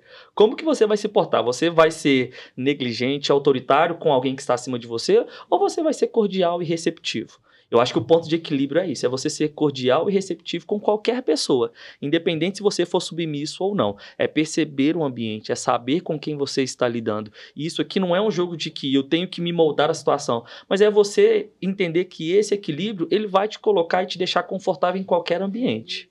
Tendo clareza do papel de, do seu papel ali dentro daquele, daquele exatamente, lugar. Exatamente, exatamente. Mais uma? Mais uma, vamos lá. o que é exercer autoridade e ser submisso pela ótica cristã? Bom, a gente precisa entender que a autoridade é um poder delegado. Né? Então, não existe uma posição, não existe alguém com autoridade sem que alguém tenha delegado essa autoridade para essa pessoa. Então, por exemplo, tá aqui eu e o pastor Renato e eu sou uma autoridade, eu falo, pastor Renato, eu vou precisar sair e eu preciso que você assuma o meu lugar. E uma vez que eu delego essa autoridade para ele, as pessoas agora verão que ele tem essa autoridade e ficará uhum. muito mais fácil de as pessoas se submeterem a isso. A gente precisa entender que a autoridade ela não está ali para ser imposta, ela está ali para gerar organização. Em um ambiente onde não há autoridade, ninguém se submete, porque todo mundo vai querer fazer o que quer, a hora que quer e do jeito que quer. Né? Então, quando a gente fala de autoridade, às vezes pode soar um pouco estranho como algo autoritário, algo pesado, mas não. Não é, né? Não, não é. Uhum. A autoridade está ali através de um poder delegado Uhum. para que as coisas continuem fluindo e acontecendo. Se a gente reconhece e vê que essa autoridade ela é uma pessoa que está ali para trazer ordem, para trazer benefícios, aí fica muito mais É. fácil da gente se submeter. Porque Porque queremos progresso, né? E Queremos progresso. E um acréscimo dentro disso que a autoridade é um mandato. A pessoa Exatamente. recebeu o mandato para estar ali, mas mandato pode ser cassado. Se uma Exatamente. autoridade não ser alguém à altura daquilo que recebeu. Exatamente. E uma hora vai ter que prestar conta. Uma né? hora ele presta conta. Então, talvez algumas pessoas não escutam a autoridade porque a vida dela fala muito mais alto do que o que sai da boca, né? Então, eu acho que isso precisa ser pra gente algo claro, porque se você está dentro de uma empresa, de uma corporação, a primeira coisa que aqueles que estão ao seu redor vai querer assistir é a sua vida, Exatamente. né? Então, vou dar um exemplo. Muita gente que constrói a sua autoridade com palavras, mas destrói com a própria vida. Uhum. né? Então fica quem aí as pessoas perdem a credibilidade. Perdeu a credibilidade, a sua autoridade foi minada. Então você precisa se manter no padrão, né? Para que você tenha um poder de influência com a vida, Uhum. mas que as suas palavras também tenham peso por causa da vida que você leva. Nisso fica muito mais fácil, porque senão as pessoas elas podem até obedecer, mas não se submeter. Porque obediência e diferente. submissão são duas Ah. coisas completamente diferentes. Sim. Aí eu Né? recomendo que vocês façam rema, porque aí vocês vão entender mais detalhadamente. Porque né? eu já estou no meu segundo caderno, tá? E cada, cada caderno meu tem 10 matérias. O exemplo, o exemplo de Joãozinho, né? A professora estava dentro de sala de aula e falou: Joãozinho, se assenta. Joãozinho falou: não vou sentar. Se assenta, Joãozinho, não vou sentar. Ela, você vai se assentar. Na hora que ele sentou, ele falou: eu posso até sentar por fora, mas por dentro eu tô de pé. E aí, Né? Então tem muita gente obedecendo, mas não se submetendo É, porque não sim. vê no outro o exemplo. Então você precisa se certificar disso primeiro, para que aí sim você corrija o outro com longanimidade, com bondade, Uhum. dentro dos princípios da empresa, entendendo que o outro é alvo né, de um resgate, de, um, é, de uma restauração e não de uma amputação. Porque as pessoas já vão, vão prontas para amputar, ao invés de querer restaurar. Uhum. se as Sim. pessoas verem a autoridade como bênção, elas vão se submeter. Aí a gente precisa também parar para pensar o seguinte: olha, eu tenho um líder e eu não me submeto a ele. No dia que eu for ser líder, a maneira como eu tratei o meu líder, os meus liderados vão me tratar. Estamos falando de plantio, né? Exatamente. E liderar pelo exemplo, né? Eu tenho, Exemplo. eu tenho uma máxima que é assim: o que você faz fala tão alto que eu não co- consigo ouvir o que você diz. Uau. Sensacional. Então, assim, quando a gente, a gente lidera pelo exemplo mesmo, começa dentro de casa, os nossos filhos Palavras convencem, mas exemplos arrastam. né? arrastam. Exatamente. Isso mesmo. Isso é mais importante. Mais uma pergunta, Renata, essa é para você, porque é, tem a ver com a sua matéria. É, Renata deu pra gente Justiça, justiça, de Deus no Rema. Qual a diferença entre justiça de Deus e justiça dos homens? Ok. Ah, a justiça do homem está baseada nas suas próprias obras, né? naquilo que o homem tenta realizar para alcançar a Deus. Isso é o que nós chamamos de justiça humana. É aquele que se gloria nos seus feitos. Olha o tanto que eu falo, olha o tanto que eu sou, que eu faço, olha o tanto que eu realizo, olha o tanto que eu vou à igreja, olha o tanto. Então as pessoas acabam se baseando na sua meritocracia. Isso é o que nós chamamos de justiça humana, que Jesus chama isso de trapo de imundícia. E aí, Imundícia. de imundícia. O trapo de imundícia era um pano enrolado na mão de um leproso, aonde necrosava as suas feridas e dava um pus verde. Para vocês entenderem a profundidade disso. Quando ele tirava aquele pano, ficava aquele trem nojento que vocês estão imaginando agora. É, e aí não, Jesus está é. falando: a justiça do homem é como essa justiça. Ou seja, o homem que se gloria nos seus feitos, ele na verdade está se gloriando numa podridão. E não naquilo que de fato é precioso. Então a justiça do homem ele se baseia na sua meritocracia. Então o que eu faço, o que eu realizo é que me faz. E aí é interessante essa pergunta, porque como é que eu, eu, eu sei se eu estou baseado na justiça de Deus ou a do homem? E eu vou falar sobre a justiça de Deus aqui resumida- resumidamente. Mas a justiça, a meritocracia, ela fica trazendo para você um senso de satisfação quando você realiza. E aí, quando não dá certo, você se frustra. Frustração. Então você foi É. na sua justiça. Entende isso? Uhum. Então eu realizei e não deu certo. Então eu criei para mim uma justiça própria. Porque não deu certo. Então você está baseado em você mesmo, nas suas habilidades, nas suas características. E aí, se a gente colocar no aspecto de salvação, são aqueles que acham: ah, eu nunca matei, eu nunca roubei, nunca prostituí, nunca fiz nada, então eu tenho direito ao céu. Justiça própria. Achando que o céu é conquistado por aquilo que ele realiza na terra e não por aquilo que Deus realizou em Cristo. Uhum. E aí eu entro na justiça de Deus. O que, que é justiça de Deus? É a livre e espontânea iniciativa de Deus por meio da sua graça em direção ao homem, mesmo que ele não mereça, mas por causa daquele que o fez merecer. Então você entende que justiça de Deus é o que Deus realizou através de Cristo para alcançar eu e você. Então, o que Deus realizou em Cristo? Ele enviou o seu próprio filho. Agora, como é que eu recebo a justiça de Deus? Aceitando o que ele realizou para me alcançar. E aí, quando eu entendo que a, não é a minha meritocracia que me faz ser merecedor do céu, mas a meritocracia de Cristo que me tornou abençoado o suficiente e habilitado o suficiente para ir ao céu, aí sim eu entendi o que é justiça. Nossa, quem pegou essa aí? Entende? Então a gente consegue entender o que é lei. Lei é tudo aquilo que começa no homem em direção a Deus. O que é graça é tudo aquilo que começou em Deus, em direção ao homem. É o favor imerecido. É o favor imerecido. É um dos aspectos da graça, mas ela tem várias expressões. A primeira dela é a salvação. Mas tem graça para santificação, tem graça para contribuição, tem graça para servir. Daria um episódio só, só falando Daria sobre um graça. Então a gente tem que entender isso. A justiça de Deus é a palavra que define ela é de Kaiosune. De Kaiosune significa que hoje nós estamos diante de Deus, sem medo, sem culpa e sem complexos de inferioridade. Podendo chamar agora de Pai, Abba, Pai. Somos aceitos pelo que ele fez e não pelo aquilo que nós estamos fazendo ou o que a gente já fez.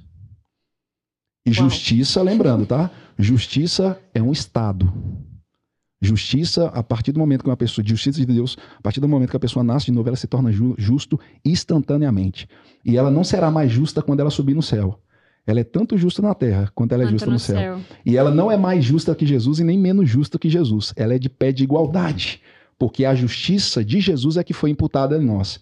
Imputação é, eu não tinha nada, mas alguém que tinha colocou em mim. Graça. Uhum. Ponto quero terminar o episódio, né? Mas o tempo tá ali jogando na nossa cara. Bom, creio que esse vai ser o primeiro, tá? De, de outros que virão. Barra outros. Porque vocês têm muito que compartilhar ainda. É. É, muita gente precisa ouvir o que vocês têm de conhecimento que tem para falar.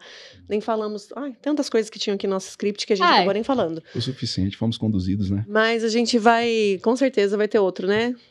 É, segunda né? temporada. É, sim, assim, pra gente poder encerrar, eu preciso do consentimento de vocês. Sim, aceito. Onde que eu assino? É. Onde que eu assino o termo? Então, ali, a hora que a gente sair, desligar a câmera, a gente vai ali assinar ali. o documento para as próximas. Coisa boa. Fico Deixa Davi viu? e Murilo nascerem. Exatamente. Né? Minha esposa tá grávida de nove meses, com bebê para nascer a qualquer momento. A qualquer Murilo momento, meu Então Deus. deixa o Murilo nascer, deixa Davi, Davi nascer. nascer e aí a gente marca outro. Pra segunda temporada. Olha, mas muito obrigada, muita riqueza. Eu já, meu, minha mão fica coçando querendo anotar, mas ah, depois, na hora que sair, no, subir para as plataformas, a gente vai fazer o estudo do episódio, porque depois, quando a gente senta para estudar, né? É como assim, nossa, mas eu, a gente tava lá e, né? Porque e cada vez que a gente reassiste, a gente é... pega algo que é novo, né? Que é novo, pego, né? É. Que passou, enfim. É, é Renato e Felipe, muito, muito, muito obrigada pelo coração disponível, por vocês terem vindo compartilhado um pouco com a gente sobre esse conhecimento. Tenho certeza que quem assistir esse, esse episódio vai sair muito melhor do que entrou. Com certeza. E com viradas de chave e insights uhum. para aplicar no seu negócio e na vida. Sim, né? Também. Bom, eu quero agradecer a vocês também, Doris, Kari, é, que são pessoas que eu tenho muito carinho, apreço, Obrigada. amor mesmo. Conheci vocês, Deus me presenteou, né, com vocês no Rema. Foi um presente mesmo conhecer a história de cada uma de vocês. Tivemos um outro encontro, uhum. né? Que nos, nos reunimos. E assim, fica para mim assim um, um, destaque no meu coração que é ver o crescimento de vocês. O avanço, não o crescimento só na comunicação, mas como seres humanos. É perceptiva a unção, é perceptiva a graça. E nós sabemos que vai ser crescente cada vez mais. Amém. Obrigado por nos dar essa oportunidade de estar aqui. E também o dom e o chamado de vocês pode ter certeza que está alcançando muita gente inclusive eu. Viu? Hum, Obrigado. É sempre, que a mensagem seja maior do que as mensageiras. Bom, também queria agradecer a vocês, né, pela oportunidade, pelo convite. Né, nos conhecemos no Rema, né, e ali foi, foi um tempo precioso durante a matéria sobre missão autoridade. E, e, ver vocês, né, desempenhando algo que está trazendo brilho nos olhos de vocês. A gente está aqui olhando agora, vendo, né, o brilho, né, o prazer de estar aqui uhum. com, com vocês. E isso daí é satisfatório demais, porque a gente sabe que vocês estão se sentindo realizadas, né? Então eu agradeço a vocês, a família de vocês, duas famílias maravilhosas, né? E agradecer também aqui ao meu pastor, meu parceiro, uma referência para mim, né? Muito obrigado por essa parceria nossa, né? Não só aqui, mas também no dia a dia no ministério. Muito obrigado por você ser essa referência. E dizer para todos vocês que estão assistindo, né, que continuem compartilhando esse trabalho maravilhoso, né? Envie para as pessoas, vamos impulsionar, porque tudo que acontece aqui é feito tudo com muito carinho, e eu acho que essa mensagem realmente precisa chegar a muitas pessoas. É uma virada de chave, é uma luz no túnel para muitas pessoas e eu glorifico a Deus por esse tempo. Não é só um podcast. É, é um movimento. É um mais movimento. uma coisa, quero agradecer também essa equipe maravilhosa dos bastidores. Ah, Poxa, obrigada, obrigada. Olha, eu, eu, falei, nós falamos aqui, né, enquanto nós estávamos conversando, ah. que o serviço promove o ambiente. Se tudo uhum. fluiu, é porque vocês estavam no bastidores construindo isso. Foi muito leve, muito obrigado mesmo. E vocês é a expressão de fato daquilo que Cristo Jesus se destacou né, como líder, que foi servir pessoas. Obrigado de coração. Vocês é um Jesus para nós aqui. Muito obrigado. Obrigada. Obrigada também a você que está aqui com a gente, que assistiu até o final, que nos ouviu. É, obrigada pela audiência, pela confiança. É, deixa seu like, inscreve no canal. Compartilha. Compartilhe com alguém que, que você acha que pode, que precisa ouvir essa mensagem, tudo que foi falado aqui hoje né? Vamos fazer essa, esse, esses ensinamentos chegarem onde os isso. nossos pés não conseguiriam. É isso. Até tchau. Não é só um podcast, tchau. é, é um movimento. É um podcast, é um movimento. É um movimento. Não é só um podcast. É um movimento.